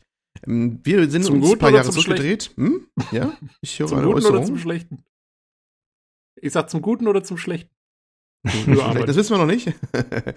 ähm, ich entsinne an, an äh, Lederjacken Phil, Phil, Phil, ne? Phil, Phil, Phil, Phil, ja, Phil, Phil Spencer. Ja, Phil, Phil Spencer, Lederjacken Phil Spencer, damals bei der, bei der, als noch vor Corona-Zeiten, als er ähm, mitten von lauter enthusiastischen Mexikanern da stand. Sind ihr euch noch in dieser einen ähm, Stream? Mhm. Xbox, wo er sagte, Xbox. Ja, genau. Wo er auch sagte, the uh, PC Game Store will get some love oder sowas hat er gesagt gehabt in dieser Zeit. Ne? Es hat ein bisschen gedauert, also große Firmen malen die Mühlen ja bekanntlich langsam und jetzt bekommt er wohl diese Liebe. Bisher wurde ja so ein bisschen so ein bisschen Band-Aid drüber geklebt, so ein Pflaster. Das, die Xbox-App macht es ein bisschen erträglicher den Store. Also Tipp nochmal an dieser Stelle. Wenn ihr äh, den, vielleicht den Game Pass habt, ist das wahrscheinlich ziemlich der einzige Grund, warum überhaupt in diesen Niederungen des, des äh, Microsoft Stores sich begeben sollte, ne? weil man den Game Pass hat. Weil wir wissen alle, der ist ganz furchtbar. Die Installationen sind teilweise langsam und, und unflexibel und stürzen gerne ab und alles ist ganz schlimm irgendwie gefühlt. Naja, und ähm, es ist soweit, sie werden ihn überarbeiten und da wurde auch gesagt, warum der so ist, wie er ist. Und das war ganz interessant. Ähm, das Ding ist eigentlich noch gedacht gewesen für die Microsoft Phones. Der ganze oh. Store, oh. wie er aufgebaut ist. So sieht er aus und es ist auch gebaut und auch die ganze Verteilungsstruktur ist so und auch wie die Ordner angelegt werden. Wenn sich die Ordner mal anguckt von den Sachen, wie installiert werden, das sind ja so kryptische Ordner, die sind ja überhaupt nicht sprechen, da sind ja so, so ellenlange Pfade und alles ganz furchtbar, wenn da Spielstellen drin sind oder Dateien, da musst du da, du kannst da nichts merken, weil die Namen alle nicht sprechen sind und so. Das sind alles so halt so kryptische Dateien, die halt so, äh, weil es auf dem Phone halt keine Rolle spielt und noch andere Sachen sind. Das sind die sogenannten äh, UW, UWP-Container. Und das wird halt so bei dem Store halt so gemacht. Und das werden sie in Zukunft abschaffen. Man kann jetzt auch wieder ganz klassisch Win32 kompatibel installieren, quasi, also wir sprechen eine Pfade wieder, wie bei der Steam-Installation das quasi ist und alles ist schön. Und es soll auch wieder modbar sein, weil dann sind die Pfade auch wieder offen, man kommt auch wieder alles ran an die ganzen Dateien und äh, es wird alles wieder ganz wunderbar, sagen sie. Und das und auch die äh, äh, Backservice wird besser mit den Auslieferungen und schneller und hast du nicht gesehen. Und das soll irgendwann im Laufe dieses Jahres irgendwann ausrollen, diese Änderung. Und dann sollen wir alle ganz froh sein und es wird alles viel besser. Das ist das Versprechen und auch das Frontend soll besser werden. Also da kommt wohl eine ganz große Änderung im Zuge eines der nächsten äh, äh Windows 10 Updates. Und ähm, sie haben ausdrücklich gesagt, das machen sie, um das PC-Gaming vorne zu bringen. Und also, sie wollen da ganz massiv rein. Und ja, das sind sehr, sehr, sehr gute News, muss ich mal sagen, weil der Store war wirklich furchtbar. Und wenn sie jetzt endlich mal es schaffen, da mal ein bisschen äh, Pfeffer reinzukriegen, wäre das ganz toll. Und ähm, im Zuge dessen haben sie noch was anderes angekündigt, nämlich, dass sie den, den Cut der Entwickler oder Publisher, ähm, was die behalten dürfen im Umsatz, auch nochmal radikal erhöhen, nämlich von 70 auf 88 Prozent. Das ist relativ viel. Und zwar auf dem gleichen Niveau quasi wie die Epic Games Store. Ne? Also es ist 88 Prozent ist, glaube ich, der Cut, der auch bei, bei Epic Games ist, den du behalten darfst. Dann gehen halt äh, 12 Prozent halt ab an Epic, beziehungsweise jetzt dann in Zukunft an Microsoft. Und die ziehen dann halt quasi mit dem Epic Games Store gleich. Ja, hat, auch das, nicht, äh, hm? hat nicht Tim Sweeney auch schon direkt irgendwie äh, so einen Smug-Comment äh, hingetweetet. Er hat einfach nur wow geschrieben, hat einfach nur das zitiert und hat einfach wow geschrieben. Ähm, wie das meinte, aber ist jetzt eine andere Frage, aber ich kenne doch diesen ja. einen Zitat von ihm, wo einfach nur wow sagt. Aber, aber er müsste sich ja eigentlich bestätigt sehen, ne? Weil das war ja so, das war ja ihr vordergründiger äh, Auftrag sozusagen mit dem Epic Game Store, da die anderen in Zugzwang zu bringen, ja. dass sie sich dann angleichen. So das habe ich auch so aufgefasst, dass er es auch genauso gemeint hat, dass er sich einfach nur bestätigt sieht. Ne? Ah ja, okay, weil ich konnte es überhaupt nicht ansortieren. Ich wusste jetzt nicht, ob das ein sarkastischer Kommentar war, so, ja, wow, habt ihr toll gemacht, äh, nachdem wir das vorgemacht haben vor anderthalb Jahren. Oder ob das jetzt tatsächlich äh, ernsthafte Begeisterung oder Bewunderung sein sollte oder so. Ja, oder, oder Angst. So, wow, Konkurrenz. nee, ich glaube, glaub, es war irgendwie beides so ein bisschen. Auch er weiß, dass er der Erste war, der es ein bisschen bewegt hat auch und äh, findet es auch richtig, auch zu erwarten, dass die anderen auch nachziehen. Und das war, glaube ich, mir war das auch nicht, ne? Aber, ähm, aber vielleicht auch ein bisschen Überraschung, dass wirklich Microsoft auch dazu entschließt, das wirklich zu machen. Und dass sie es offensichtlich auch ernst meinen, da was äh, zu machen, weil ähm, es wäre auch komisch, ne, dass auf dem PC, gerade im Windows-Umfeld, die eine mit der größten Gaming-Plattform überhaupt, dass Microsoft da so sehr über die eigenen Füße stolpert. Ne? Das ist ihre Plattform eigentlich. Und die haben sich vollkommen aus den Händen nehmen lassen mit Steam und Co. Und das ist, äh, das haben sie jahrelang nicht hinbekommen. Und das ist eigentlich schon ein Treppenwitz für sich selber. Und jetzt scheint es angeblich jetzt so richtig ernsthaft anzugehen. Jetzt endlich, ne? Und äh, betone das auch nochmal ausdrücklich. Ja, bisschen sehr spät dran, ne? aber mal sehen. Also es könnte ganz spaßig werden. Ähm, was noch, ähm, jetzt hat Nebendetail war, die haben auch noch gesagt, sie entkoppeln den Store vom äh, Content Delivery Network. Das heißt, du kannst äh, deine Titel drauf anbieten oder auch, äh, es müssen nicht Spiele sein, es kann auch andere Software sein übrigens. Ist ja auch ganz viel andere Software im, im Store äh, und musst aber nicht über den, äh, den, den Store ausliefern. Also wenn du einen eigenen Server hast, der das ausliefert, dann darf das auch gerne machen, äh, weil es dann halt eine entsprechende API für gibt und sowas. Und das sollen auch einige äh, Publisher auch schon gesagt haben, das wollten sie auch gerne so haben. Und äh, das ist äh, ein ziemlich großer Schritt, ne? weil du kannst dann halt abrechnen über den Store und kriegst auch dein Geld, aber sagst du, nee, Microsoft, lass bitte schon mal schön ganz die Finger von, äh, wie die Sachen verteilt werden und wie das installiert wird und sowas, das machen wir dann schon. Zum Beispiel soll das auch ein Unterschied sein, wie sich die Apps in Zukunft dann updaten können, bisher war es wohl so, dass diese äh, Apps aus dem Store, die dürfen auch nur den Store geupdatet werden, aber viele äh, Software datet sich ja selber ab, wie zum Beispiel Browser, ne, die ihre Update-Routinen drin haben und dann äh, getriggert werden und sich updaten. Das ging so direkt dann nicht. Und ähm, das soll in Zukunft gehen oder erleichtert gehen und das ist dann auch wieder möglich. Das war auch ein Herzenswunsch vieler Entwickler, dass das wieder möglich ist. Also völlige Rolle rückwärts jetzt quasi wieder. Äh, klassische Orderstrukturen, ähm, weitgehende Freiheit der Entwickler, wie sie ihre Sachen ausliefern wollen und auch im Store bringen wollen, hm, haben sie quasi diesen Walled Garden weitestgehend geöffnet. Genau das Gegenteil von dem, was Apple macht. Es war auch nicht jeder mit übrigens einverstanden. Ich habe ein bisschen nachgelesen gehabt in Entwicklerforen. Manche meinten, äh, das ist voll doof, dass sie es machen, weil eigentlich waren sie auf dem richtigen Weg, das wie Apple zu machen, dass sie halt eine, eine geschützte Umgebung haben, wo die Apps nur auf eine ganz bestimmte Art und Weise verteilt werden. Und wer es anders haben wollte, es gab ja genug Alternativen, wo man das runterladen konnte. Ähm, ne? ist, ja, ist ja nicht Apple, es gibt ja auch andere Stores, wo man das auch runterladen kann, ne? wissen wir ja. Ähm, deswegen war es eigentlich überflüssig und es war eigentlich ganz schön, dass es eine, ein Store gab, der halt dieses eine System so kon konsequent durchgezogen hat, aber naja, da scheiden sich halt die Geister. Ich glaube, für die Spiele war das schon notwendig und das könnte tatsächlich für eine wesentlich größere Akzeptanz äh, sorgen. Und ich glaube, dass es ein Gutteil auch mit dem Game Pass zusammenhängt. Ne? Weil die das, dann kriegen die auch leichter Sachen auf den Dienst drauf von Publishern, die bisher überhaupt nicht wollten, weil sie den Store auch tatsächlich so hassen. Da gibt's so einen. Mhm. Ja? ja, stimmt. Und ähm, ich, ja. Ich hoffe auch, dass sie im Zuge dessen dann den Store und die Xbox-App vereinigen wieder. Das ist nicht wieder, das ist nicht weiterhin diese zwei, weil irgendwie da blickst du da auch nicht mehr durch. Ähm, die, die sind sich extrem ähnlich, finde ich, aber halt irgendwie doch ein bisschen unterschiedlich. Und was soll das? Macht überhaupt keinen Sinn. Ja, aber ähm, na mal gucken. Ich, ich habe es immer so aufgefasst, die Xbox-App ist schon ein bisschen mehr für Gamer. Ne? Da hast du diese Vorauswahl auch mit den Game Pass-Titeln und sowas. Und der Store, der ist halt auch ganz viel, da sind so Sachen auf dem Business-Umfeld und sowas drin. Aber auch nicht konsequent. Zum Beispiel ähm, eines der letzten, zwangsläufig im letzten Jahr mit bekanntest geworden Programme von Microsoft überhaupt, nämlich Microsoft Teams. Das wird ja von einer extra Webseite runtergeladen. Habe ich nie verstanden, warum es nicht im Store ist. Keine Ahnung. Ähm, es ist immer so ein bisschen seltsam. Die sind sie selber uneinheitlich, ne? Äh, aber ich, es hatte für mich schon irgendwie Sinn gemacht, dass man die, die für die für die für die Gamer noch mal so so eine extra App hat, äh, wo das ein bisschen anders sortiert ist, ein bisschen anders präsentiert wird und auch andere Dienste nebenbei gezeigt werden, die die anderen überhaupt nicht interessieren. Also so gesehen äh, macht das schon Sinn, das ein bisschen aufzuteilen, finde ich. Aber gut, da kann man drüber streiten. Hm. Hm. Naja. Also ich hatte mir den Link, den du da gepostet hattest hier bei uns auf dem Doc, den hatte ich mir angeschaut und ich hatte eigentlich das Gefühl, dass das mal wieder so Lippenbekundungen seien von Microsoft, weil ich finde, das hört man so seit den letzten 15 Jahren gefühlt, dass die immer sagen, ja, wir stärken den PC und äh, machen wir jetzt was und ich hatte immer das Gefühl, dass da überhaupt nichts passiert. Ähm, dass das tatsächlich jetzt schon so konkrete Pläne sind, äh, war mir gar nicht klar. Das äh, klingt ja dann doch immerhin positiv. Es sind wirklich technische Änderungen dabei konkret äh, drin und auch eingeplant die auch äh, so quasi schon, ja, äh, ja, im Plan halt drin sind, ne, wann der nächste Windows-Update rauskommen soll. Und äh, das ist schon eine Hausnummer, da das kann ich Lippenbekenntnis mehr sein, weil das muss doch einplanen. Das ist eine technische, umfangreiche Änderungen, die da stattfinden. Also das wird schon bisschen konkreter werden und das ist, ähm, gerade diese technische Änderung mit diesen, diesen, weg von diesen UWP-Containern, ging so völlig unter in den meisten News. Ne? Und das ist fundamental, weil du dann wirklich das Ganze wieder geöffnet hast, das ganze System. Und das könnte bedeutend auswirken auf die ganze Geschichte. Ne? Hm. Und ich glaube, das, das halte ich schon für durchaus wichtig. Und da werden ja. wir gespannt sein. Okay. Ja, genau. Äh, ja, dann danke dafür den Überblick. Dann würde ich sagen, machen wir weiter mit dem nächsten Thema. Und zwar gab es einen Leak bei EA, da hat ein Insider ein Dokument zu FIFA an die kanadische Presse weitergeleitet. Und ähm, da wurden, das soll eigentlich ein 54-seitiges Dokument sein.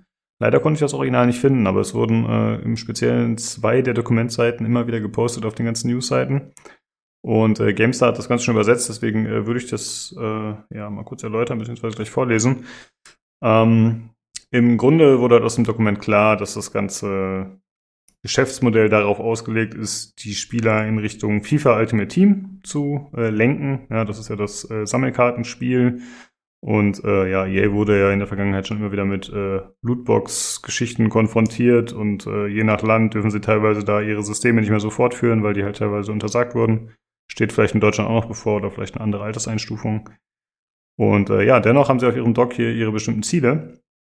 Und ich lese die Zitate mal vor.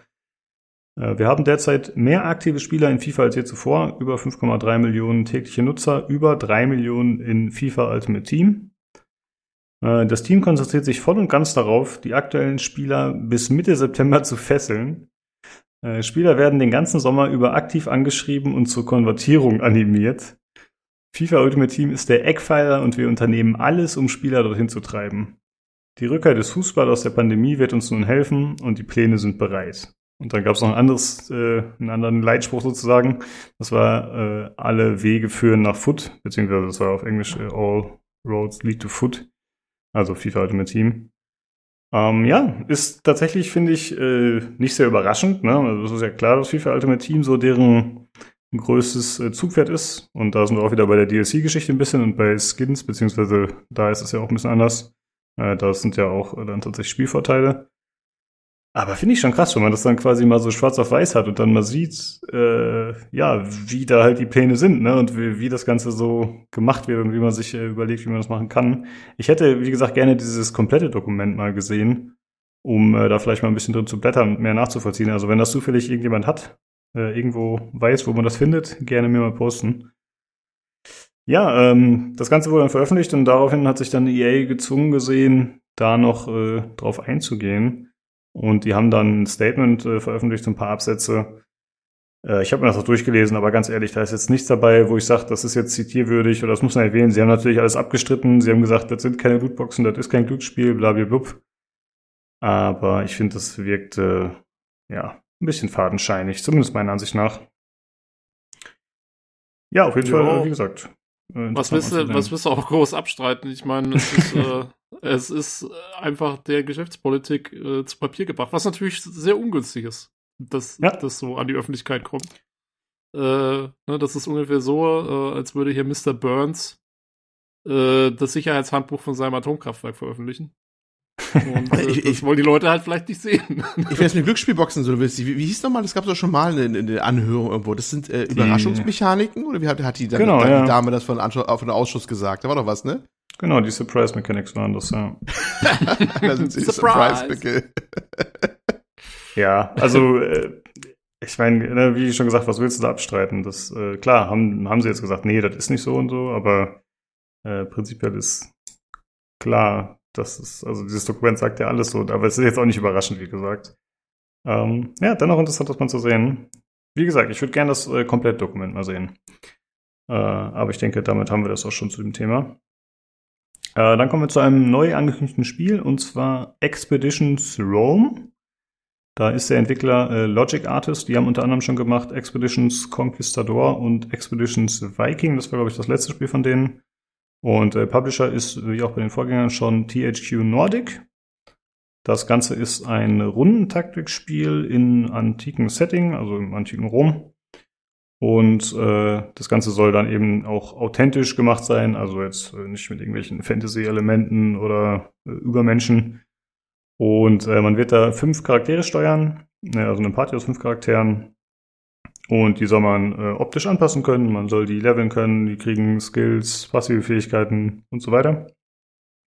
Und das Ganze soll anscheinend doch äh, zumindest äh, eine gewisse Story enthalten. Ich weiß nicht, ob das jetzt wirklich storyzentriert ist oder nur so eine Rahmenhandlung. Aber das Ganze hat dann auch noch RPG-Elemente und man bewegt sich über so eine Weltkarte, äh, quasi so ein bisschen wie man das aus Total War oder so kennt. Da hat man dann noch äh, bestimmte äh, Engagements, die da vorkommen auf der Weltkarte, also bestimmte kleine Ereignisse, wo man dann, glaube ich, mal auswählt, äh, willst du jetzt die oder die oder die Ressource bekommen und halt so ein paar kleine Geschichten. Und äh, das Ganze soll spielen im Bereich äh, Nordafrika, Westeuropa, Griechenland und Rom. Und äh, ja, dazu gab es einen kleinen Trailer, den kann man sich mal anschauen. Ich finde es ganz ansprechend an sich, also erstmal optisch gesprochen von der Grafik, aber es, äh, ja, diese Hexfeldkämpfe, die sehen halt extrem gamey aus. Aber ich glaube, das ist auch dem Genre so ein bisschen geschuldet. Also äh, ich glaube, viel besser kann man das nicht präsentieren in der Hinsicht. Und äh, ja, wird jetzt kein Triple-A-Titel. Ich glaube noch nicht mal Double-A. Aber ich bin gespannt drauf tatsächlich. Das könnte mal ein Spiel sein, was ich mir immer wieder antue. Äh, ja, finde ich ganz Wie, interessant. Ähm, ich, also ich meine, diese Hexfeldkämpfe und so ist schon klar. Ist das vergleichbar mit sowas wie einem Heroes of Might and Magic oder so? Ich kann mir noch nicht so ganz. Nee, das glaube ich nicht, weil ich glaube, du hast einfach nee. nicht diese, den Umfang auf der Weltkarte. Bei Heroes of Might and Magic ist ja immer äh, super wichtig, dass dann auf der Weltkarte irgendwelche Sachen einsammelst, Kämpfe bestreitest und dann auch du baust nach deine, deine Basis aus und so. Ich glaube nicht, dass es das hier in dem Umfang geben wird. Nee, das nicht. Okay, also meinst man rennt einfach halt über diese Weltkarte und dann kommen immer wieder diese Hexkämpfe und äh, keine Ahnung. Ja, ich glaube schon, dass die Kämpfe das äh, zentrale Element sind auf jeden Fall, ja. Da gehe ich von aus. Und äh, in den Kämpfen ist es dann auch, denke ich mal, am komplexesten, weil dann eben diese Skills und so mit da reinkommen und äh, verschiedene Statuseffekte und so. Ich glaube nicht, dass das äh, auf der World Map dann so einen Umfang bieten wird. Ja. Ja, ich okay. bin äh, tatsächlich mal gespannt drauf. Ich, ja, ich bin noch nicht sicher. So, äh, ich sehe so oft irgendwelche Rundenstrategiespiele und ich packe mir die alle auf meine Wishes bei Steam, aber ich kaufe davon nie was, weil das ist dann immer so, ich denke dann immer, hier ist aber kein XCOM. das ist halt so mein Problem. Also, ähm, was hatte ich da noch gespielt sonst? Ich hatte doch noch vor einigen. Ach so, hier, das Warhammer Mechanicus. Das fand ich zum Beispiel auch ziemlich cool. Mhm. Aber was mir bei den meisten Spielen tatsächlich fehlt, ist so ein Deckungssystem, wie das XCOM hat, weil ich finde, das bietet doch sehr viel Komplexität. Und gut, in so einem äh, antiken Setting, da brauchst du halt kein Deckungssystem, wenn die da mit Speeren und Schwertern rumlaufen, das macht ja keinen Sinn. Vielleicht gibt's Bogenschützen. ja, immerhin vielleicht, ja. Stimmt, die gibt's ja. Äh, ja, und deswegen fallen dann viele Sachen für mich direkt raus, weil die sich dann halt immer mit dem Primus bei mir messen müssen. Und dann probiere ich vieles auch gar nicht aus, leider. Ja, mal schauen. Mal gucken. Ja, Je nachdem. Ich, hm? ich, ich, bin auch immer sehr auf XCOM fixiert, muss ich auch zugeben. Ich habe sonst auch sehr wenig Rundenstrategie gespielt, eigentlich dann letzten Endes. Obwohl ja. ich auch XCOM sehr mag. Also es ist äh, tatsächlich komisch. Es ist irgendwie nochmal so ein eigener, so was eigenes anscheinend. Ja, es gibt halt nicht viele Spiele, die so ein Deckungssystem haben. Ne? Es gibt dieses, ähm, dieses Cold War-Ding gab ich weiß den Namen gerade nicht mehr. Ein Kalter Krieg-Ding, das hat ein Deckungssystem. Ja, das wollte ich eigentlich auch mal ausprobieren, bin ich auch noch nicht dazu gekommen. Mhm. Phantom Doctrine? Genau. Ist das, glaube ich? Genau. genau, Phantom Doctrine. Und Phoenix Point gab es ja noch von dem XCOM-Macher äh, was auch ein Deckungssystem hatte, aber was viele andere Schwächen hatte. Und ich glaube, Phantom Doctrine hat auch einige Schwächen, aber zumindest muss man den beiden Spielen zugutehalten, dass die äh, auch viele eigene Mechaniken mit eingebracht haben, tatsächlich. Viele eigene mhm. Ideen. Das mit diesen verrückten Figuren hier, mit dieser Ente und so, das hatte auch kein Deckungssystem, ne? Das, doch, äh, doch, das hatte auch eins, ja. Du meinst, ach du Scheiße. Ach Gott, wie hieß das Ding wieder? äh, Pro, um, Project Eden oder so? Warte, irgend sowas. Das Year Zero? ja, Year genau, Year Zero. Ja, genau. Das war auch so ein griffiger Name. Äh, Mutant Year Zero Project Eden. Irgendwie, irgendwie so. Oder Project Eden war die, die Erweiterung, ich weiß nicht. Genau, das gab's auch noch, stimmt. Das war eigentlich auch äh, ganz nett, weil es auch relativ eigenständig war tatsächlich. Aber ich hatte ein bisschen Schwierigkeiten mit dem Schwierigkeitsgrad. Das war mir zu kompliziert.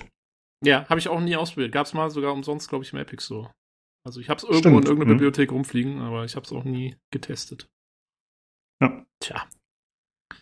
Ja, mal schauen, ob das hier was wird und äh, oder ob das einfach wieder nur auf meiner Wishlist vergammelt, bis es das im Sale gibt, damit ich es da weiter ignorieren kann. äh, ja, es soll äh, 2021 erscheinen. Ein konkretes Datum gibt es dafür noch nicht. Gut. Und dann äh, kommen wir noch zu der State of Play, die stattgefunden hat von Sony am 29. April.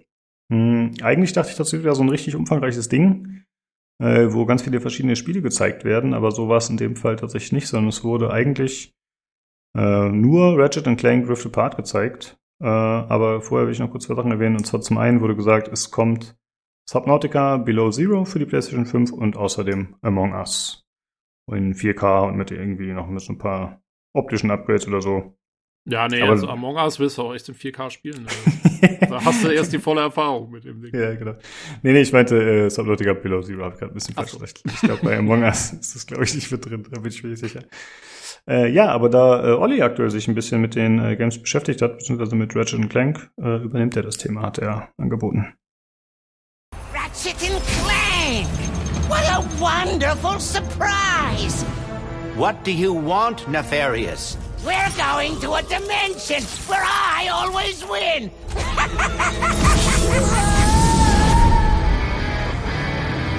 Clank? Where am I? A Wombax?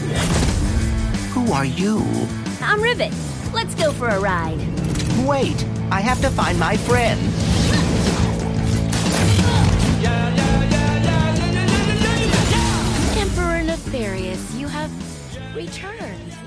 Ja, äh, genau. War schon State of Play war das eigentlich äh, relativ dürftig, weil die hätten auch genauso gut daraus ein Ratchet Clank Special machen können oder Somniac hätte das machen können.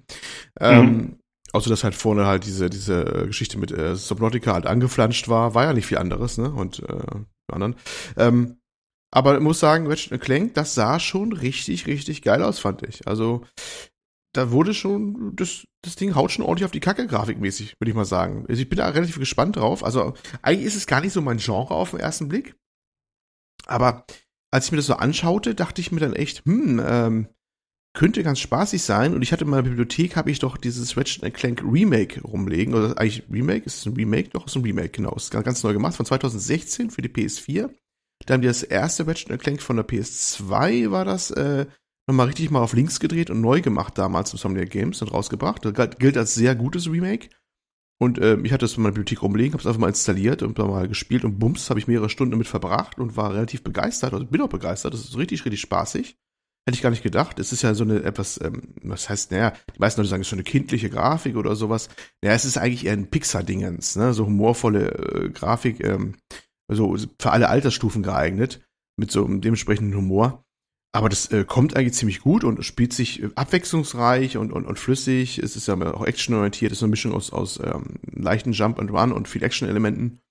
Mit äh, immer mal neuen anderen Sequenzen, wo man mal auf einen Zug rumspringen muss dann und Glatze schießen muss oder fliegen muss und all so ein Kram. Und das mit einer ziemlich opulenten Grafik, auch beim Remake übrigens schon.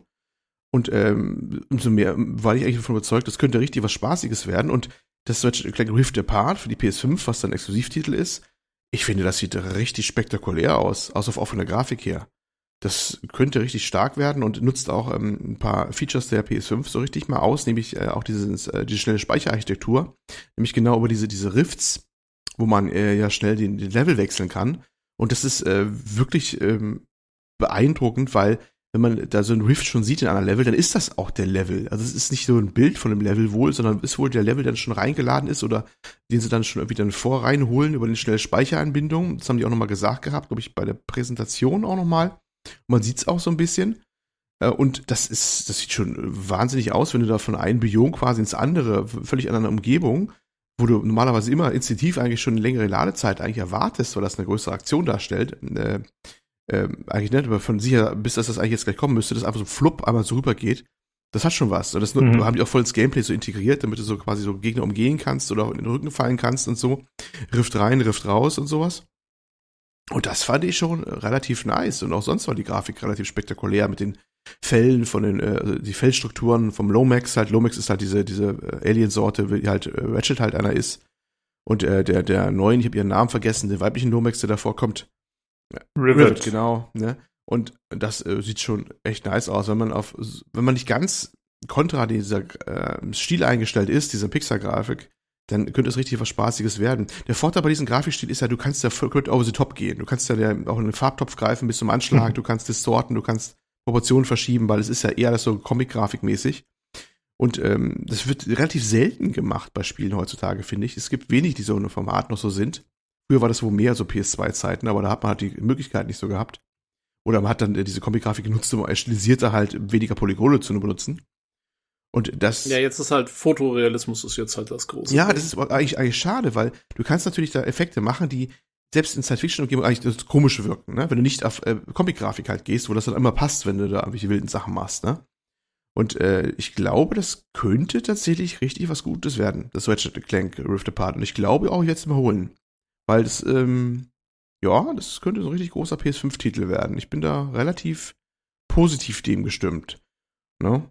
Mhm. Ja. Also ich muss auch sagen, obwohl der Stil jetzt an sich mich unbedingt nicht so unbedingt anspricht, finde ich es doch äh, optisch sehr, sehr gut gemacht und auch die Charaktere und so. Ich finde, das ist alles eigentlich äh, ziemlich stark auf einem hohen Niveau, muss man sagen. Doch, sehr ansprechend. Äh, wie heißt nochmal das Spiel, was von Avalanche demnächst kommt? Das ist doch auch so ein bisschen stilistisch in die Richtung, außer vielleicht ja, ein bisschen. Ja, ich auch direkt äh, bei Mutant. Genau, das ist so ein bisschen. Mhm, stimmt, das ist mir auch eingefallen, dass es auch so in, in diesen Stil so ein bisschen geht, ne? Wobei bei Mutant wahrscheinlich eine Spur abgefuckter ist, nämlich Das glaube ich auch, ja. Ja, und die, die, ähm, also die Hauptfigur von Biomutant, dieses geklonte Stinktier oder was auch immer. Also zumindest die, die man, die, die man immer sieht, da die, äh, dieses Viech, das sieht auch gar nicht mal so unähnlich dem, äh, ist es dann der Ratchet? Ja, ja Ratchet, ja, Genau. Aber ich glaube, bei Muted, du kannst alles Mögliche sein, habe ich ja verstanden, oder? Das ist doch ja, ja, nur ein Beispiel gewesen, was äh, sie dir gezeigt haben da. Genau, aber das ist auch das Viech, was auf dem Cover dann sein wird von dem Spiel und so. Äh, ja, also und ich finde auch äh, die ganze Präsentation und so ist ziemlich cool. Ähm, es gab da diese eine Szene, wo man irgendwie, also wurden diese Pocket Dimensions gezeigt oder vorgestellt. Das heißt irgendwie äh, anscheinend so eine kleine Instanz, so habe ich das zumindest verstanden. Also es ist zwar, du ziehst dich durch so einen Rift, aber es ist dann auch innerhalb des Levels nur dann halt ein eigenes Gebiet, was eigentlich halt unlogisch wäre, weil es halt einfach ein nochmal ein großes Gebiet ist innerhalb einer Höhle oder so, was eigentlich äh, von den Dimensionen gar nicht passt, aber es ist halt einfach, ja, eben diese Pocket Dimension. Und äh, da gab es so eine Szene, wo man äh, auf so einem Käfer reitet. Und äh, das war ziemlich cool, weil das war halt eher wie so ein Rennauto und dann äh, flitzt sie da, ich glaube die Rivet war das, äh, auf dem Käfer durch die Gegend. Und äh, keiner, der hat noch so einen Boost und mit dem äh, rast sie dann durch irgendwelche Kisten durch. Und das ist halt einfach, ja, witzig gemacht so. Ne? Also halt einfach äh, sympathisch und eben wie so ein Pixar-Movie oder so. Halt einfach äh, überdreht und äh, ja, recht kinderfreundlich auf jeden Fall. Nice gemacht. Ja, das ist auch so Markenzeichen von den Dingern. Wie gesagt, das Remake ist genauso. Da hast du auch solche Sequenzen. Da habe ich heute so ein Hover Race erst heute gemacht, was auch so ein bisschen ähnlich ist, ne? Mit entsprechenden Audiokommentaren auch dabei und so. Und es ist schon richtig aufwendig, die Dinger. Also muss man, darf man nicht unterschätzen. Ne? Also es ist ähm, richtig große Projekte, die die da gemacht haben. Aber halt eben selten ungewohnt heute, ne? Dass du solche Sachen hast. Ne? Man hat immer diese, Mhm. Eher Comic-Grafik ist eher, wenn dann auf, bei Nintendo zu finden, aber die haben einen ganz anderen Stil, finde ich wieder. Ne? Das ist doch wieder was anderes. Und bei den Konsolen und PC findet man sowas sehr, sehr, sehr selten, sowas mittlerweile. Allein deswegen ist das schon interessant. Also ich hätte auch nicht gedacht, dass mich das dann irgendwie catcht, aber jetzt hat es mich irgendwie gecatcht und ich bin da schon recht gespannt, was da kommt. Ja, ich würde es tatsächlich auch äh, ganz gerne spielen. Äh, meinst du, du wirst es dann bei uns im Podcast reviewen oder ist es nichts, was du dir zum Release holst? Weil mich interessiert schon tatsächlich. Ich habe es eigentlich schon vor. Ich muss noch gucken. Ähm, das kommt, äh, was haben wir gesagt, 11. Juni raus. Und mhm. wir haben am 14. Mai haben wir Mass Effect äh, Remaster und da werde ich mich da erstmal in den Kopf reinstecken und das ist ja nichts, was du mal eben so durchspielst, ne? ich muss mal gucken. Ich, ich, ich, ich habe echt, echt Lust darauf, aber ich weiß nicht, ob ich das zum Start hole. Ich hätte schon irgendwie Bock drauf, weil es auch ein schönes Thema zum Podcast, ne? Ganz klar.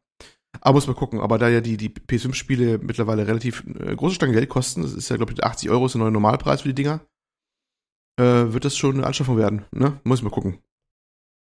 Hm. Äh, ich muss sagen, ich fand noch die ganzen Bewegungsoptionen sehr, sehr cool. Also ähm, es gibt irgendwie, äh, haben sie auch extra betont im Video, dass sie da jetzt mehr Wert drauf legen, dass das äh, alles organischer wird und dass man da noch mehr machen kann. Äh, es gibt Wallruns, es gibt so einen Dash, den kann man auch in der Luft machen. Es gibt einen Greifhaken und zusätzlich gibt es noch so einen sogenannten Rift-Hazard. Das heißt, du kannst du dich, wenn da so ein Rift ist, kannst du dich innerhalb des Levels da hochziehen. Das ist im Grunde auch noch wie ein Greifha äh, Greifhaken. Greifhaken. Ich habe nicht verstanden, was da jetzt der genaue Unterschied ist. Äh, aber da gibt es auf jeden Fall einige coole Optionen für Movement. Und ich könnte mir auch vorstellen, dass es über die Zeit noch erweitert wird. Gibt's, gibt's eine Rift-Kanone, mit der du Rifts erzeugen kannst? das wäre Sorry, cool. ich, ich habe zu viel Portal gespielt in letzter Zeit. Gute Frage. wäre cool. Ja, vielleicht schon, ne? Also, es gibt, mir gut vorstellen. Es wurde ja gezeigt, es gibt so ein ja. Äh, es gibt so einen Store, wo du dir halt äh, Waffen und Upgrades und so kaufen kannst und vielleicht gibt's da auch Drift-Kanone. Ja, es ist gut, ist durchaus vorstellbar, weil die äh, Markt sind auch die abgedrehten Waffen. Ne, ich habe gerade im Remake, da, da habe ich jetzt so, es gibt so Waffen, eine Waffe verwandelt die ganzen Dinger in Pixelfiguren und solche Sachen. Also ist auch so selbstironisch und sowas. Oder eine, eine mhm. ähm, lässt eine Disco-Kugel-Kanone lässt die Leute, weil die gegen alle so tanzen, so mit wilden ähm, ne? Das, da hast du dann den Oberboss da und der erzählt dich dann auch Animationsphase, wenn du das Ding auf ihn abfeuerst, dann macht er halt so, so Street Dance mäßig oder dreht sich auf den Kopf oder hast du nicht gesehen oder so. Das, halt, das ist ziemlich geil aus, wie du gerade den eindrucksvollen Bosskampf hast gegen irgendein so Black Monster oder hast du nicht gesehen. Und dann feuerst das Ding ab und er fängt an zu zucken und macht dann Street Dance und hast du nicht. das ist halt alles, äh, ja, es ist ja, ist ja ganz, ganz, ganz wilde, wilde Waffen drin und du hast vorstellbar, dass da sowas auch dazu gehört. Das würde voll reinpassen bei, bei, der, bei der Ding da. Ne? Je abgedrehter, desto besser. Ja. Ähm, ansonsten, was ich noch gut fand, waren die verschiedenen Welten, die sich doch äh, stark unterscheiden, finde ich. Einfach, äh, wie sie aussehen, was es da für, äh, ja, für Lebewesen gibt. Die Gegner, glaube ich, sind relativ ähnlich tatsächlich, weil die dann wahrscheinlich sich in allen Dimensionen ausgebreitet haben. Äh, aber zumindest das äh, Bio-Ökosystem davor ist dann anders. Äh, das fand ich ganz cool. Man muss natürlich sagen, wenn man jetzt ein großes Open-World-Spiel hat, dann hat man in der Regel auch viele verschiedene äh, ja, Klimazonen sozusagen. Äh, hier hat man es dann ein bisschen anders aufgebaut, aber es äh, wirkte ziemlich cool auf jeden Fall. Gefällt mir. Ja, aber der Punkt ist halt auch, dass du halt so nahtlos in die der Welt wechseln kannst, ne? Du kannst von einem Biom, was vielleicht so eine Dschungellandschaft oder was immer es ist, oder so eine eher ländliches Biom ist, zack, bumm, bist du in so einer Stadt, so ähnlich wie Coruscant oder sowas drin, weißt du? Wie bist da aus mit, mit ähm, hm. mehreren Ebenen und vielen Raumschiffen und so. Und das ist schon ziemlich beeindruckend, wenn das so einmal so, so ein Rift einmal rübergeht und du komplett zu die Umgebung wechselst. Das hat schon was. Das ist schon was anderes, ja. als wenn er erst ein Level so lädt oder du eine Zwischensequenz hast oder sowas. Das äh, könnte echt schon ein Punkt sein, den hat man so noch nicht erlebt bisher. Ja, das äh, stimmt schon, dieses Gehoppe schon. Äh, ich ich finde immer noch, dass das irgendwie ein bisschen, ich weiß nicht, die heben das so krass hervor. Ich, ich weiß immer noch nicht, ob das wirklich so eine krasse Revolution ist, wie sie es immer sagen. Aber gut, wenn man natürlich sagt, okay, ich könnte jetzt an dem an dem Riss vorbeigehen und mich gleichzeitig in dem Level bewegen, wo ich die ganze Zeit schon bin, oder ich nutze halt den Rift und dann bin ich komplett direkt im anderen Level. Das ist natürlich schon cool. Äh, ja, muss man mein, wahrscheinlich mal selbst sehen. Ähm, ich hab, ich denke mir das auch auf das, also wenn, immer wenn man das so sieht, denke mir so, ja, ist eine coole, ist eine coole Mechanik und toll, dass das jetzt möglich ist, aber ich kann mir so kein anderes Spiel vorstellen, wo es jetzt irgendwie, wo man sowas ähnliches machen könnte. Hm. Ähm, weil es ist halt eine so abgefahrene Geschichte irgendwie, die passt halt nur in diese, wie du sagst, ne, in diese, in diese Pixar Story da irgendwie rein. Also, äh, keine Ahnung, also abgesehen von irgendeinem Science-Fiction-Setting, wo es irgendwelche Wurmlöcher gäbe oder so. Ich kann mir relativ wenig vorstellen, wo man jetzt das genau nutzen kann, aber man muss natürlich äh, sagen, diese Technik, die dahinter steckt, die alles so schnell reinlädt, äh, lässt sich jetzt nicht nur dafür anwenden, dass man irgendwie so Rifts machen kann, sondern ist natürlich auch wichtig, wenn du zum Beispiel, keine Ahnung, eine Open World oder sowas machen willst ähm, und da hm. einfach viele verschiedene Biome reinbauen willst. Auch wenn du jetzt nicht äh, durch ein Portal da hin und her portest, äh, aber allein, dass, dass du das alles dann immer nachstreamen kannst, während du noch woanders bist und so ist ja. Ja. Ist ja Faustregel. Wichtig. Hier wird's halt ja. nur mal so. Da, ja, hier wird's halt nur mal so richtig. Da wird's ausgenutzt bis zum Anschlag, es ist speziell dafür gebaut, es ist in your face, so richtig quasi, ne? Genau. Ähm, deswegen ja. ist es auch ein Punkt, wo ich fast glaube, dass sowas erstmal nur für die PS5 rauskommt, weil bei den äh, Xbox ähm, PC Doppeltitel du kannst halt noch nicht von ausgehen, dass es auf dem PC halt überall läuft, ne? Weil die Anbindung schon wirklich sehr, sehr schnell sein muss. Ähm, ja. Deswegen kurzer Rückgriff auf unser Windows-Thema, was wir vorhin hatten, oder Store-Thema. Es wird in, da in dem Artikel auch erwähnt gehabt, nämlich, dass sie äh, DirectX 12 da weiter vorantreiben wollen mit dem, ähm, äh, ich glaube, wie ist es, Velocity Architecture API Kram, Direct Storage, weil sie genau das brauchen, damit die PCs das auch machen können. Weil äh, die haben ja das Problem, die können ja keine Titel rausbringen, die genauso was ähnliches machen, wie jetzt zum Beispiel diese Ratchet Clank Rift Apart. Weil die äh, eigentlich, die, die, ihnen fehlt die API ähm, auf dem, auf PC. Die haben zwar natürlich, da klar gibt's da PCs mit schnellen äh, NVMe, M2 SSDs und so, aber du brauchst ein bisschen mehr noch. Und du brauchst so konstant diese API auch und die weite Verbreitung der, der, der schnellen Platten oder der schnellen äh, Speicher. Und das hält natürlich ein bisschen auf, ne? Wenn du für PS5 was baust, dann weißt du, das Ding hat das, diese Geschwindigkeit drinne. Ne? Du kannst dich doch verlassen und wird nicht parallel auf einer Xbox One S und äh, einem PC released, wo du nicht weißt, was für Platten drin stecken und ob, ob die API da ist. Ne? Also die haben da einen ziemlich großen Vorteil, um diese Sachen jetzt präsentieren zu können. Das würde so bei den anderen jetzt gar nicht gehen noch. Ähm, heißt, technisch vielleicht schon bei einem PC-Spitzenmodell oder sowas, aber es fehlt halt dann noch einiges zu, um das auch eine breite Masse machen zu können. Und äh, das wird auch mal ein ganz wichtiges äh, Thema wahrscheinlich werden. Ähm, wie gesagt, äh, bei den bei, bei Ratchet Clank ist es so richtig in your face, bei den anderen wird es eher, glaube ich, ein bisschen hintenrum eher sein. Äh, immer wenn du bei Uncharted oder auch Tomb Raider Reboot zum Beispiel für mal ein, beide haben sie was sehr ähnliches gemacht. Immer wenn die doch irgendwelche Schlitze durchgestiegen äh, oder sie gequetscht haben, ne? Bei den Teilen immer, ne? Mhm. Äh, ganz bekannte Animation. Übrigens fast identisch bei beiden Sachen. Tomb Raider Reboot und beim äh, bei Uncharted immer so, so durchquetschen, so, so, so ein Schlitz oder unten durchkriechen durch so einen Schlitz oder so. Das war immer das, wo sie kaschiert haben, dass sie jetzt ein paar Sekunden rausschinden, wo sie die nächsten Abschnitt laden. Ne? Und ja, das ist, was man aus anderen Spielen kennt mit äh, Aufzug fahren. Halt ja. immer, wenn der Spieler quasi verlangsamt ja, wird oder ein äh, Funkcall, der reinkommt, dass du auf einmal nicht mehr rennen kannst, sondern in äh, Schrittgeschwindigkeit gehen Bei Mass Effect war es ganz immer krass. Bei Mass Effect nur mit die, wenn du da immer diese Schleuser oder Aufzug hattest oder der Aufzug auf, auf der äh, auf der Station. Äh, Tobi, wie ist die Station nochmal, die große? Schnell. Auf das Citadel, Citadel ja, natürlich, ja. ne? Äh, Gerade der erste Teil war ja Eben. berühmt. Da wo sie jetzt im, im, im, äh, im Remaster das jetzt so gemacht haben, dass sie es deutlich verkürzt haben, aber du kannst optional auch noch einen ganzen Aufzug fahren, damit du die ganze Unterhaltung noch mitkriegst und sowas, ne? Das werden wir dann auch prüfen, nicht wahr, Tobi? werden wir mal gucken, äh, Aufzug fahren ja, ja. auf der Citadel. Mhm. Das, das sind die ganzen Klassiker. Bei, bei, bei Uncharted und bei Tomb Raider war es ja eigentlich ein bisschen so, äh, ähm, äh, ja, weniger stark, aber es war immer so ein paar Sekunden immer.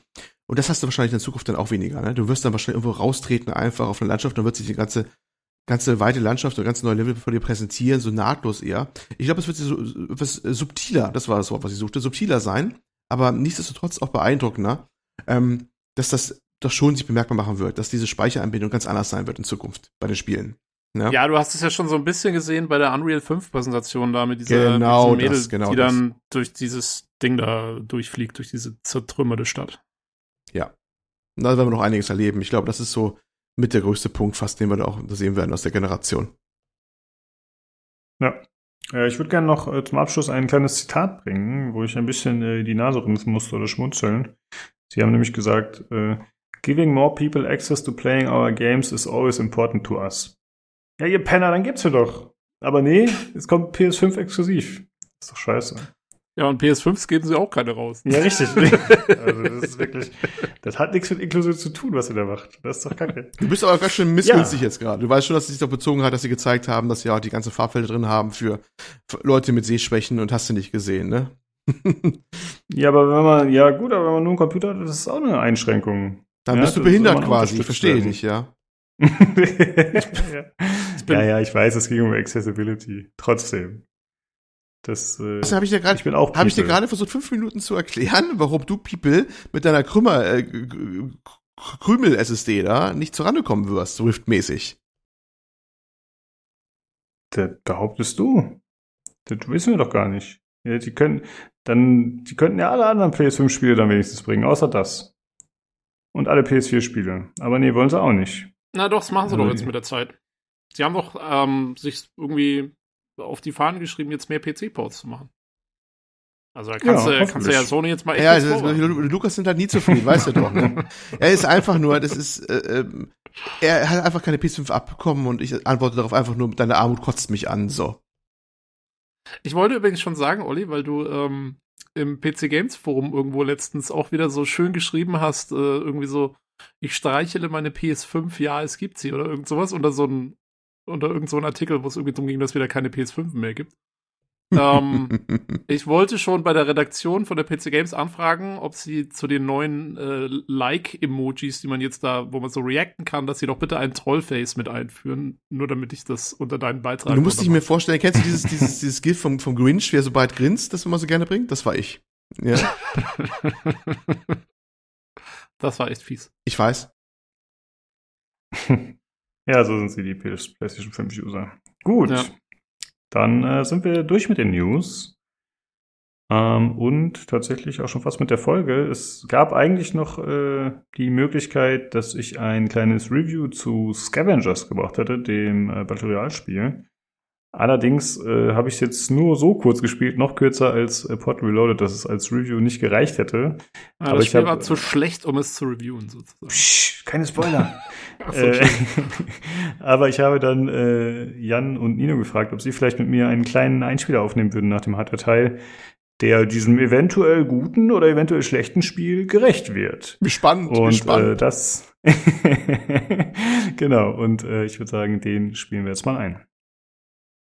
Äh, ja, wie versprochen, hier noch ein kleiner Einspieler, da wir alle hier aus dem Hardware-Teil, also Jan, Nino und ich, äh, das Spiel Scavengers angespielt haben. Und tatsächlich war die Idee, äh, ich hatte von dem guten Sterling einen Key bekommen bei uns auf dem Discord. tatsächlich war die Idee, dass äh, ich das ein bisschen länger spiele eventuell und dann ein kleines Review dazu verfasse. Und so weit ist es dann tatsächlich nicht gekommen. Denn äh, ich habe äh, irgendwie zwei Runden gespielt und hatte dann keine Lust mehr. Und ihr habt es ein bisschen länger gespielt, ne? Also wollen, wollen, wollen wir die Geschichte doch mal von vorne anfangen. Wir haben uns unter der Woche dazu entschieden, gemeinsam den Freitagabend mit Scavengers zu verbringen.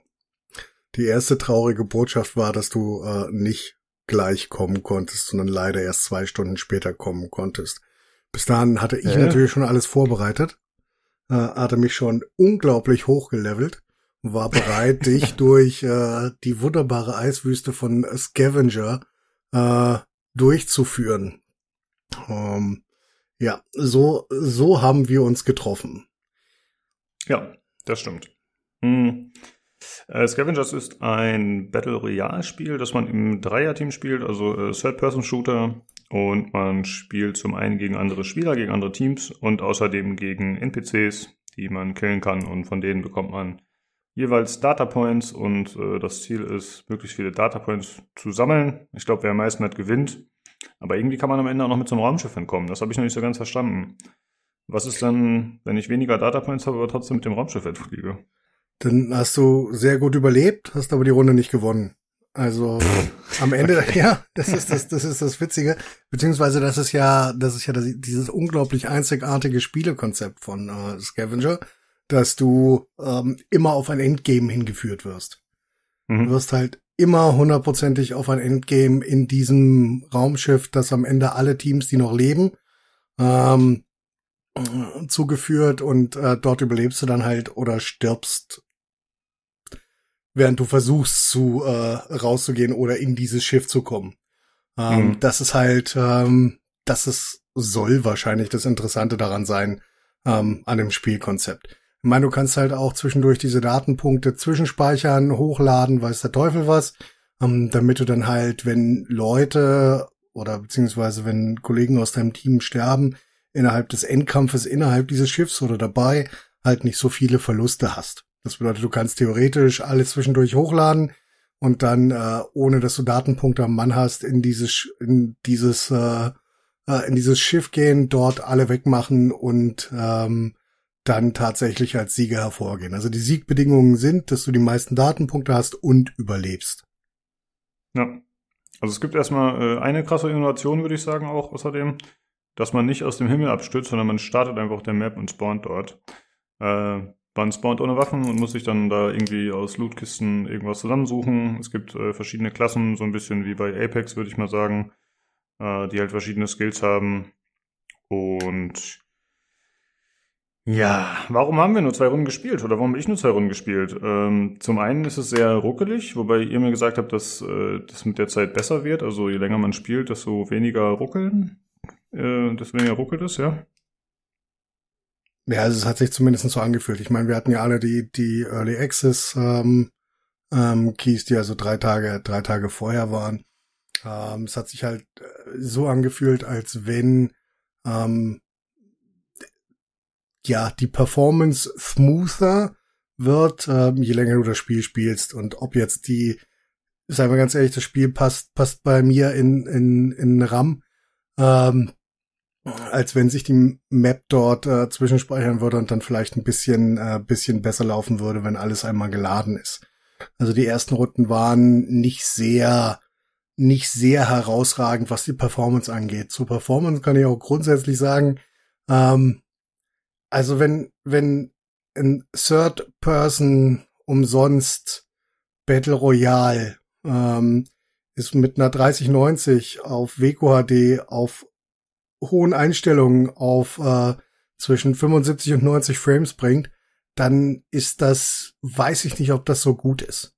Ja, ich meine, weil du programmierst solche Spiele, die ja am Ende Free-to-Play sind, ähm, dann um sicherzustellen, dass die meisten Leute es spielen können. Und wenn ich 75 bis 90 Frames auf hohen Einstellungen habe und dann auch nicht mal ähm, ähm, irgendwelche Kantenglättungszeug reinnehme, weil ich das im Normalfall eh nicht mache, ähm, dann ist das schon ein bisschen schwierig. Also ich war ob der Performance deutlich, deutlich enttäuscht. Ich habe mir da deutlich äh, mehr, mehr Frames äh, versprochen. Was das Spiel angeht, man muss dazu sagen, es ist auch eine riesige Map.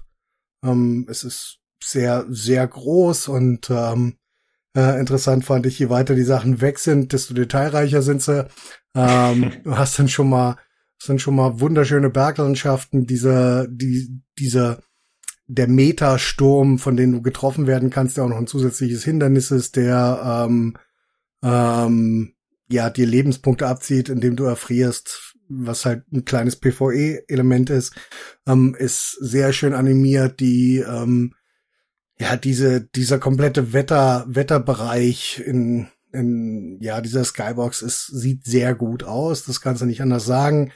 Ähm, aber was wir, äh, zumindest wir beide hatten, Lukas, waren Flackern von ähm, überlagerten, ja, von ähm, Gegenständen, die mit Schnee überlagert worden sind. Das dann hat dann der Schnee geflackert. ähm, da drauf. Das kann was Nvidia-spezifisches sein. Ich weiß nicht, ob Jan das auch hatte äh, mit seiner AMD-Karte. Das wäre vielleicht nochmal interessant, das, äh, das zu erfahren. Aber ähm, so rein leistungstechnisch war das, ja, ich sag mal, mediocre. Ja. Ich habe die. Hatte ich nicht. Ah, okay. Dann wird's Nvidia-spezifisch sein.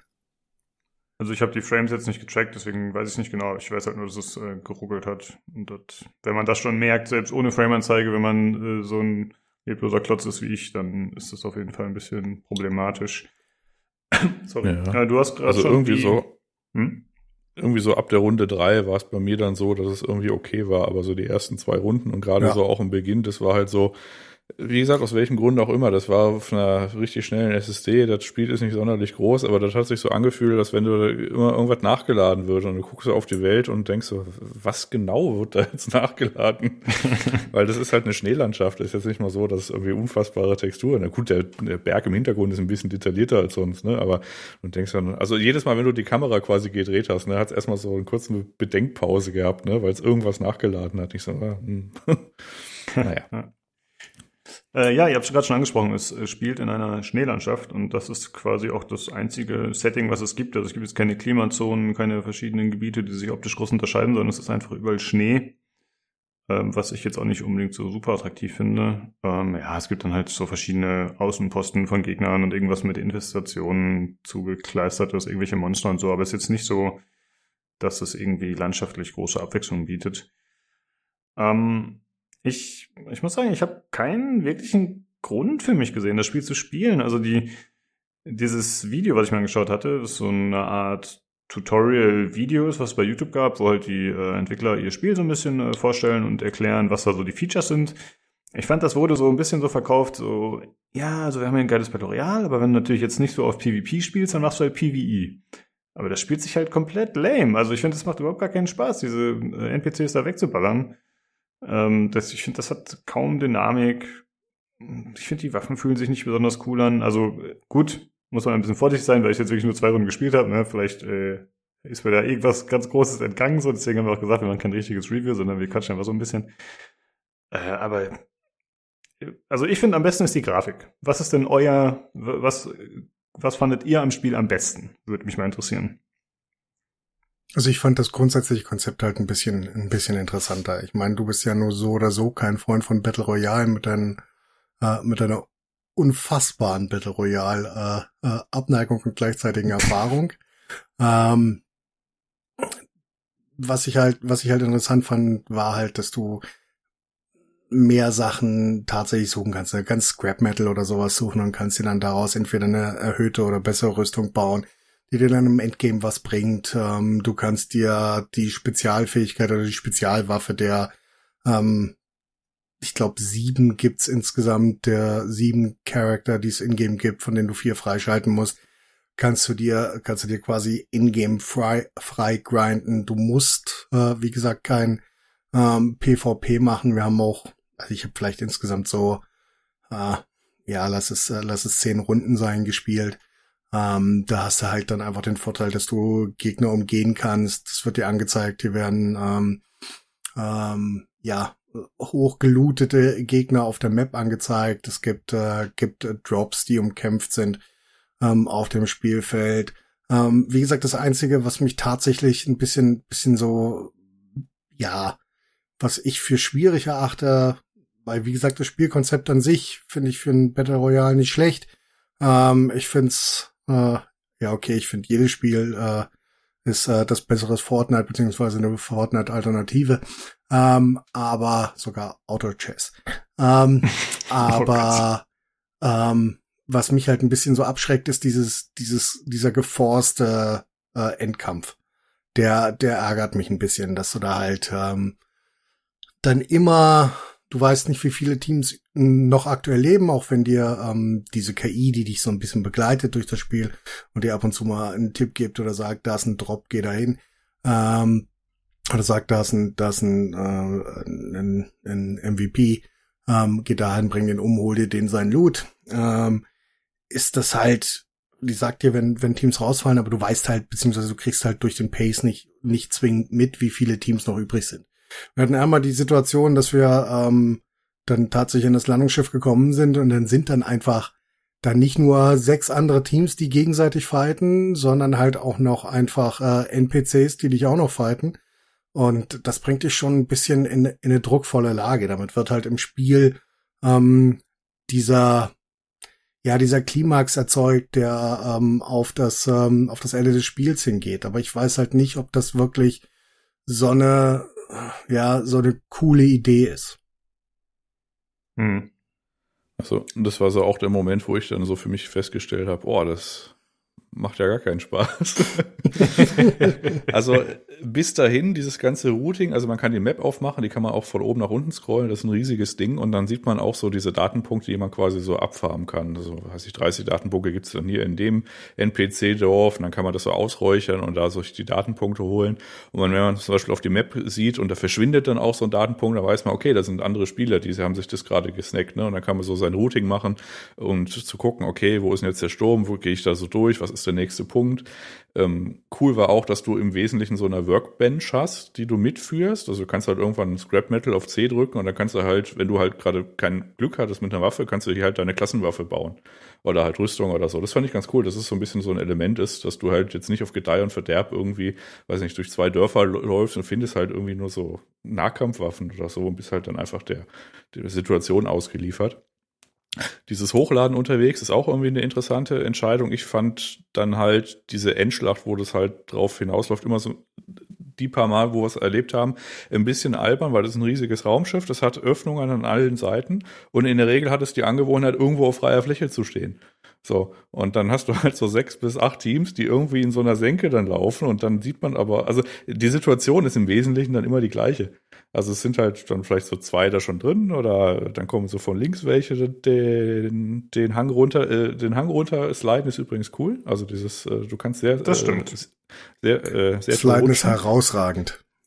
Aber äh, dieser Endkampf, der ist halt, der wird halt sehr, sehr schnell alt, weil der halt irgendwie gleich ist. Also du, es rennen halt Leute auf ein offenes Raumschiff von allen Seiten zu und versuchen sich dann halt zu erschießen. Und das macht dann, ist so ein bisschen random auch. Also mal erwischt man jemanden, da wird man halt sofort erwischt. Und man darf nicht zu früh kommen, aber auch nicht zu spät, weil dann wird man gerade irgendwie respawned oder also man kann auch respawnen, man ist jetzt nicht immer sofort weg, das dauert dann, ich glaube, so 50 Sekunden oder 60 und dann kann man dann wieder eintreten in der Regel, aber wenn man dann halt quasi so wieder eintritt, dann startet man halt irgendwie 250 Meter vom Raumschiff und der Timer ist noch 30 Sekunden, das heißt, man kann es auch gar nicht mehr erreichen. Also äh, ich fand diesen Endkampf dann immer so ein bisschen gleichförmig. Aber naja, dann habe ich mir so mhm. gedacht, okay, wenn das immer, wenn das immer dann das Ende von der Runde ist, ohne jetzt irgendwie da noch eine Variante zu machen, dann fand ich das so ein bisschen doof. Weil bis dahin war es eigentlich ganz cool, dass du halt so ein bisschen halt dieses Routing gemacht hast und dann überlegt hast, okay, lade ich das jetzt schon mal hoch, wo ist der Sturm, wie kann ich Leute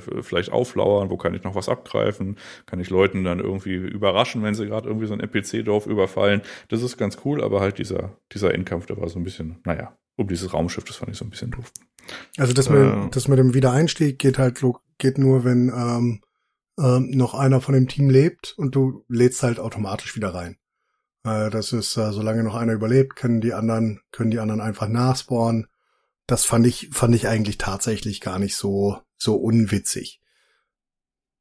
Ja, das ist ganz entspannt, ne? Gerade wenn man eher so ein Casual-Spieler ist und dann lebt halt noch einer sagt mal halt Renner weg, wenn man, also ich meine, das ist ja, glaube ich, so ein bisschen die natürliche Evolution, fast schon Battle, von Battle Royale. Vorher war es halt 1v1, beziehungsweise einer, also Solo-Games, dann irgendwann wurde es halt als Team erweitert.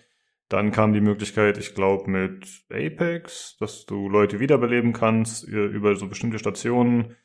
Äh, dann kam irgendwie Warzone mit dem Gulag, dass du da respawnen kannst, äh, individuell. Und ich glaube, es wird halt immer ein bisschen aufgeweicht, ein bisschen weniger Hardcore. aber das ist ja auch gar nicht unbedingt verkehrt. Also ich finde es jetzt auch. Doch, das ist verkehrt. Angenehm. Das ist eine Frechheit. ja, ja für, für einen Hardcore-Spieler wie dich, ja klar. Aber äh, ähm, Spaß, Spaß beiseite, du hattest gefragt, was das, äh, was das Beste an dem ganzen Spiel war. Das ist die Animation, wenn das Stamina alle ist. Du hast in dem Spiel tatsächlich, tatsächlich äh, Stamina. Das bedeutet, du kannst nur begrenzt sprinten. Ähm, und der sprintet dann halt trotzdem irgendwie weiter. Aber das macht er in einer so herausragend witzig animierten Art und Weise, dass das mich tatsächlich dazu genötigt hat, äh, die meiste Zeit des Spiels mit äh, äh, low oder gar keiner Stamina rumzurennen, weil das einfach so herrlich aussieht. Da muss ich wirklich äh, dem Entwickler Kudos, das ist herausragend. Das hat mir den Abend gerettet. Ja, die Laufanimation ist generell, finde ich, äh, relativ strange, aber ja, wenn das noch dazu kommt, dann sieht das ziemlich witzig aus, das stimmt.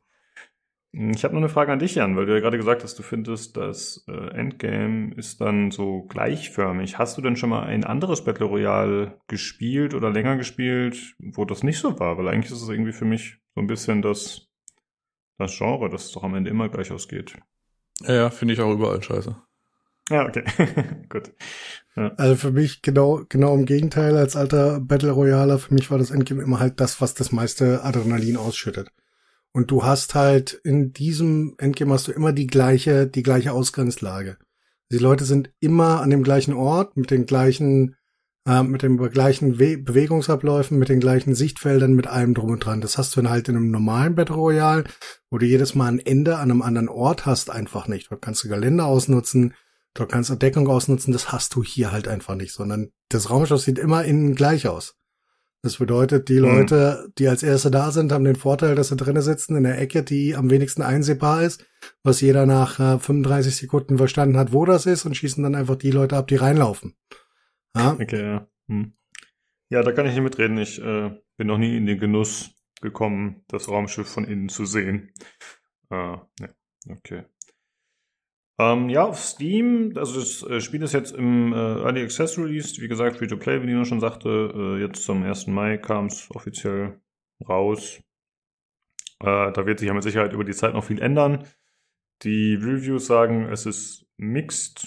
Das sind 1800 äh, Reviews mit 57% positiv, äh, was tatsächlich gar nicht mal gut ist auf Steam. Ähm, ja, gut, sie haben noch Möglichkeiten nachzubessern. Also ich bin da immer ein bisschen äh, gnädig, sag ich mal, was Early Access angeht. Dann denke ich mir, ja, okay, da haben sie quasi noch diesen Stempel drauf und dann können sie das noch optimieren. Nur ich sehe mich jetzt ehrlich gesagt nicht das noch äh, spielen in naher Zukunft. Also ich glaube auch nicht, dass es für, für unsere Altersgruppe tatsächlich was ist. Sehen, sehen wir das realistisch. Ähm, das hm. ist, ähm, das ist eher für ähm, Gamer und Gamerinnen, die deutlich jünger sind als wir, die auch nicht den Zugang zu der Hardware haben, wenn es denn ordentlich laufen würde. Ich, ich halte es jetzt nicht für ein schlechtes Spiel, muss ich ganz ehrlich sagen. Und ich glaube, dass das eventuell tatsächlich in der Lage sein könnte, sich eine Fanbase aufzubauen. Ähm, kommt halt darauf an. Ich meine, Early Access, äh, Early Access sei schon, Free-to-Play-Games sind halt immer schwierig, weil äh, ähm, ja, äh, wir sagen, wir spielen das nicht weil es halt einfach äh, Free-to-Play ist. Ähm, also ich habe jetzt kein Free-to-Play-Spiel länger als zwei Stunden ausgehalten. Ähm, weiß nicht, wie das bei euch ist, aber ich sehe das, sehe das eher in einer deutlich jüngeren Altersgruppe als bei uns. Ja, ich bin grundsätzlich Free-to-Play gegenüber erstmal offen. Also ich habe ja sehr viel Dota 2 gespielt, ich habe mit Jan ein bisschen Spellbreak gespielt ähm, und ich habe auch noch äh, Apex, na gut, das war nur ein Tag, okay. Aber grundsätzlich habe ich nichts gegen Free-to-Play. Äh, aber ja, Battle Royale ist halt einfach nicht so meins. Habt ihr noch irgendwas, äh, was ihr erwähnen wollt? Haben wir noch irgendwas vergessen, was super wichtig ist? Ja, ich habe spontan auf Steam, weil du es gerade erwähnt hast, mal geguckt, was die Systemanforderungen sind. Und die wollen einen i5 6500 haben, 8 GB RAM und als eine Nvidia 67 oder eine Radeon 380.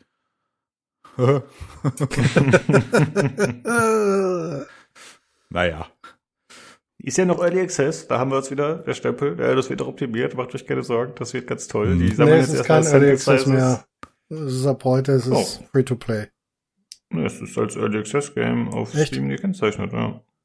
Okay. Ja, das ist halt jetzt nicht mehr, also die haben die, äh, die, äh, was ist denn das, Beta oder so gewesen, die haben es halt erweitert dann, dass man halt keinen Key mehr braucht irgendwie. Ich weiß nicht warum, ehrlich gesagt, aber.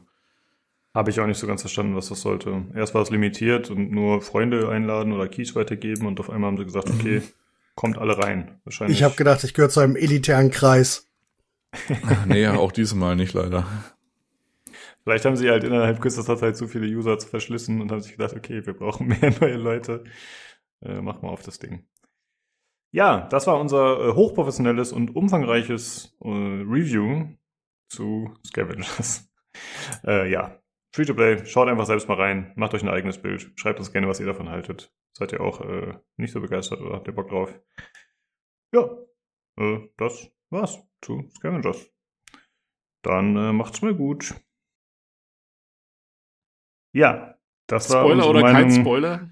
Ich will ja. einfach nur hören, äh, wie Jan mit äh, trockenem Humor dieses Spiel zerpflückt. Das ist eigentlich mein, mein Ziel bei diesem Einspieler, das zu hören. Ja, das war der Einspieler dazu. Und äh, dann würde ich sagen, sind wir auch durch mit der heutigen Folge. Ähm, wie immer könnt ihr gerne Feedback da lassen. Äh, schreibt uns doch mal, welchen DLC ihr empfehlen würdet, zu, zu welchem Spiel, welcher DLC hat welches Spiel sehr viel besser gemacht.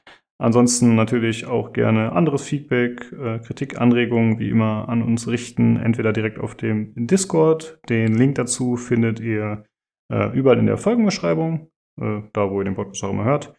Äh, alternativ könnt ihr uns eine Mail schreiben an pcgcpodcast.gmail.com oder uns über Twitter kontaktieren unter dem Handle at podcastpcgc. Dann wie immer danke fürs Zuhören und schaltet hoffentlich auch nächste Woche wieder ein zum PC Games Community Podcast. Tschüss! Tschüss.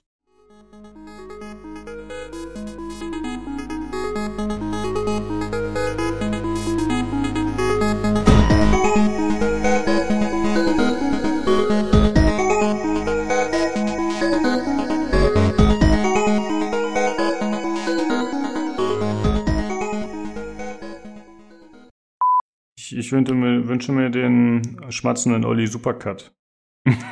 ja. Ich will ihn äh, speziell rausstellen, jeder einzelne. Du musst, du musst dich noch freuen, Olli, wenn du es hörst. Ey.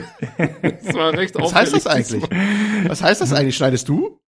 Äh, weiß ich nicht. Weil ich schneide das alles raus. Ich schneide das alles ja. raus. Ich, ich, ich schneide ja, das so um, was aber, alles, dann schneidest du aber fast du das dann machen, die Hälfte ja. von deinem Zeug raus.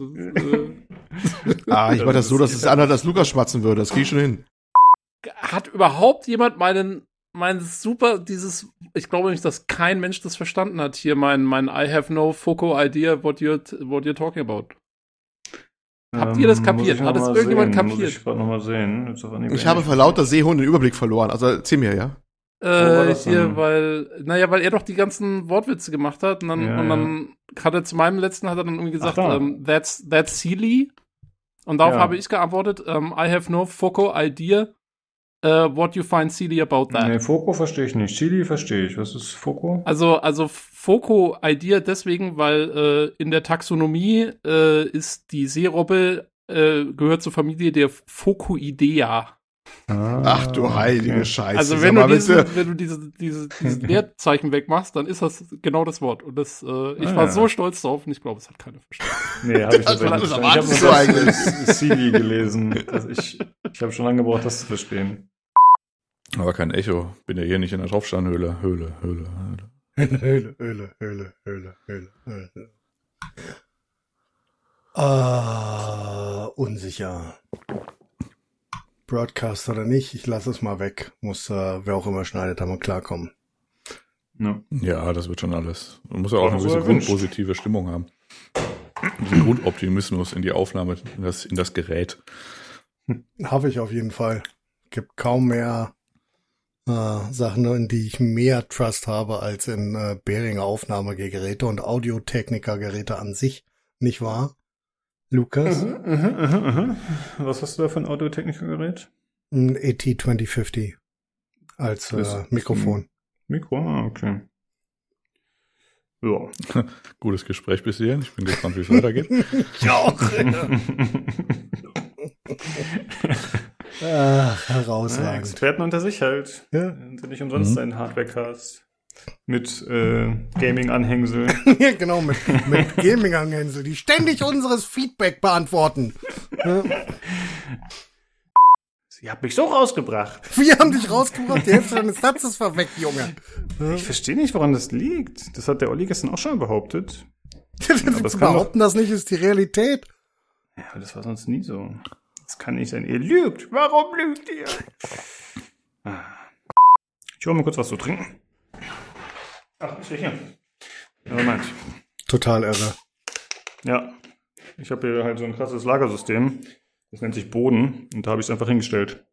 Ach so, ich dachte, du hast endlich äh, das Loch im Tisch einem, äh, einem Verwendungszweck zugeführt. Das wäre natürlich auch gut, ja.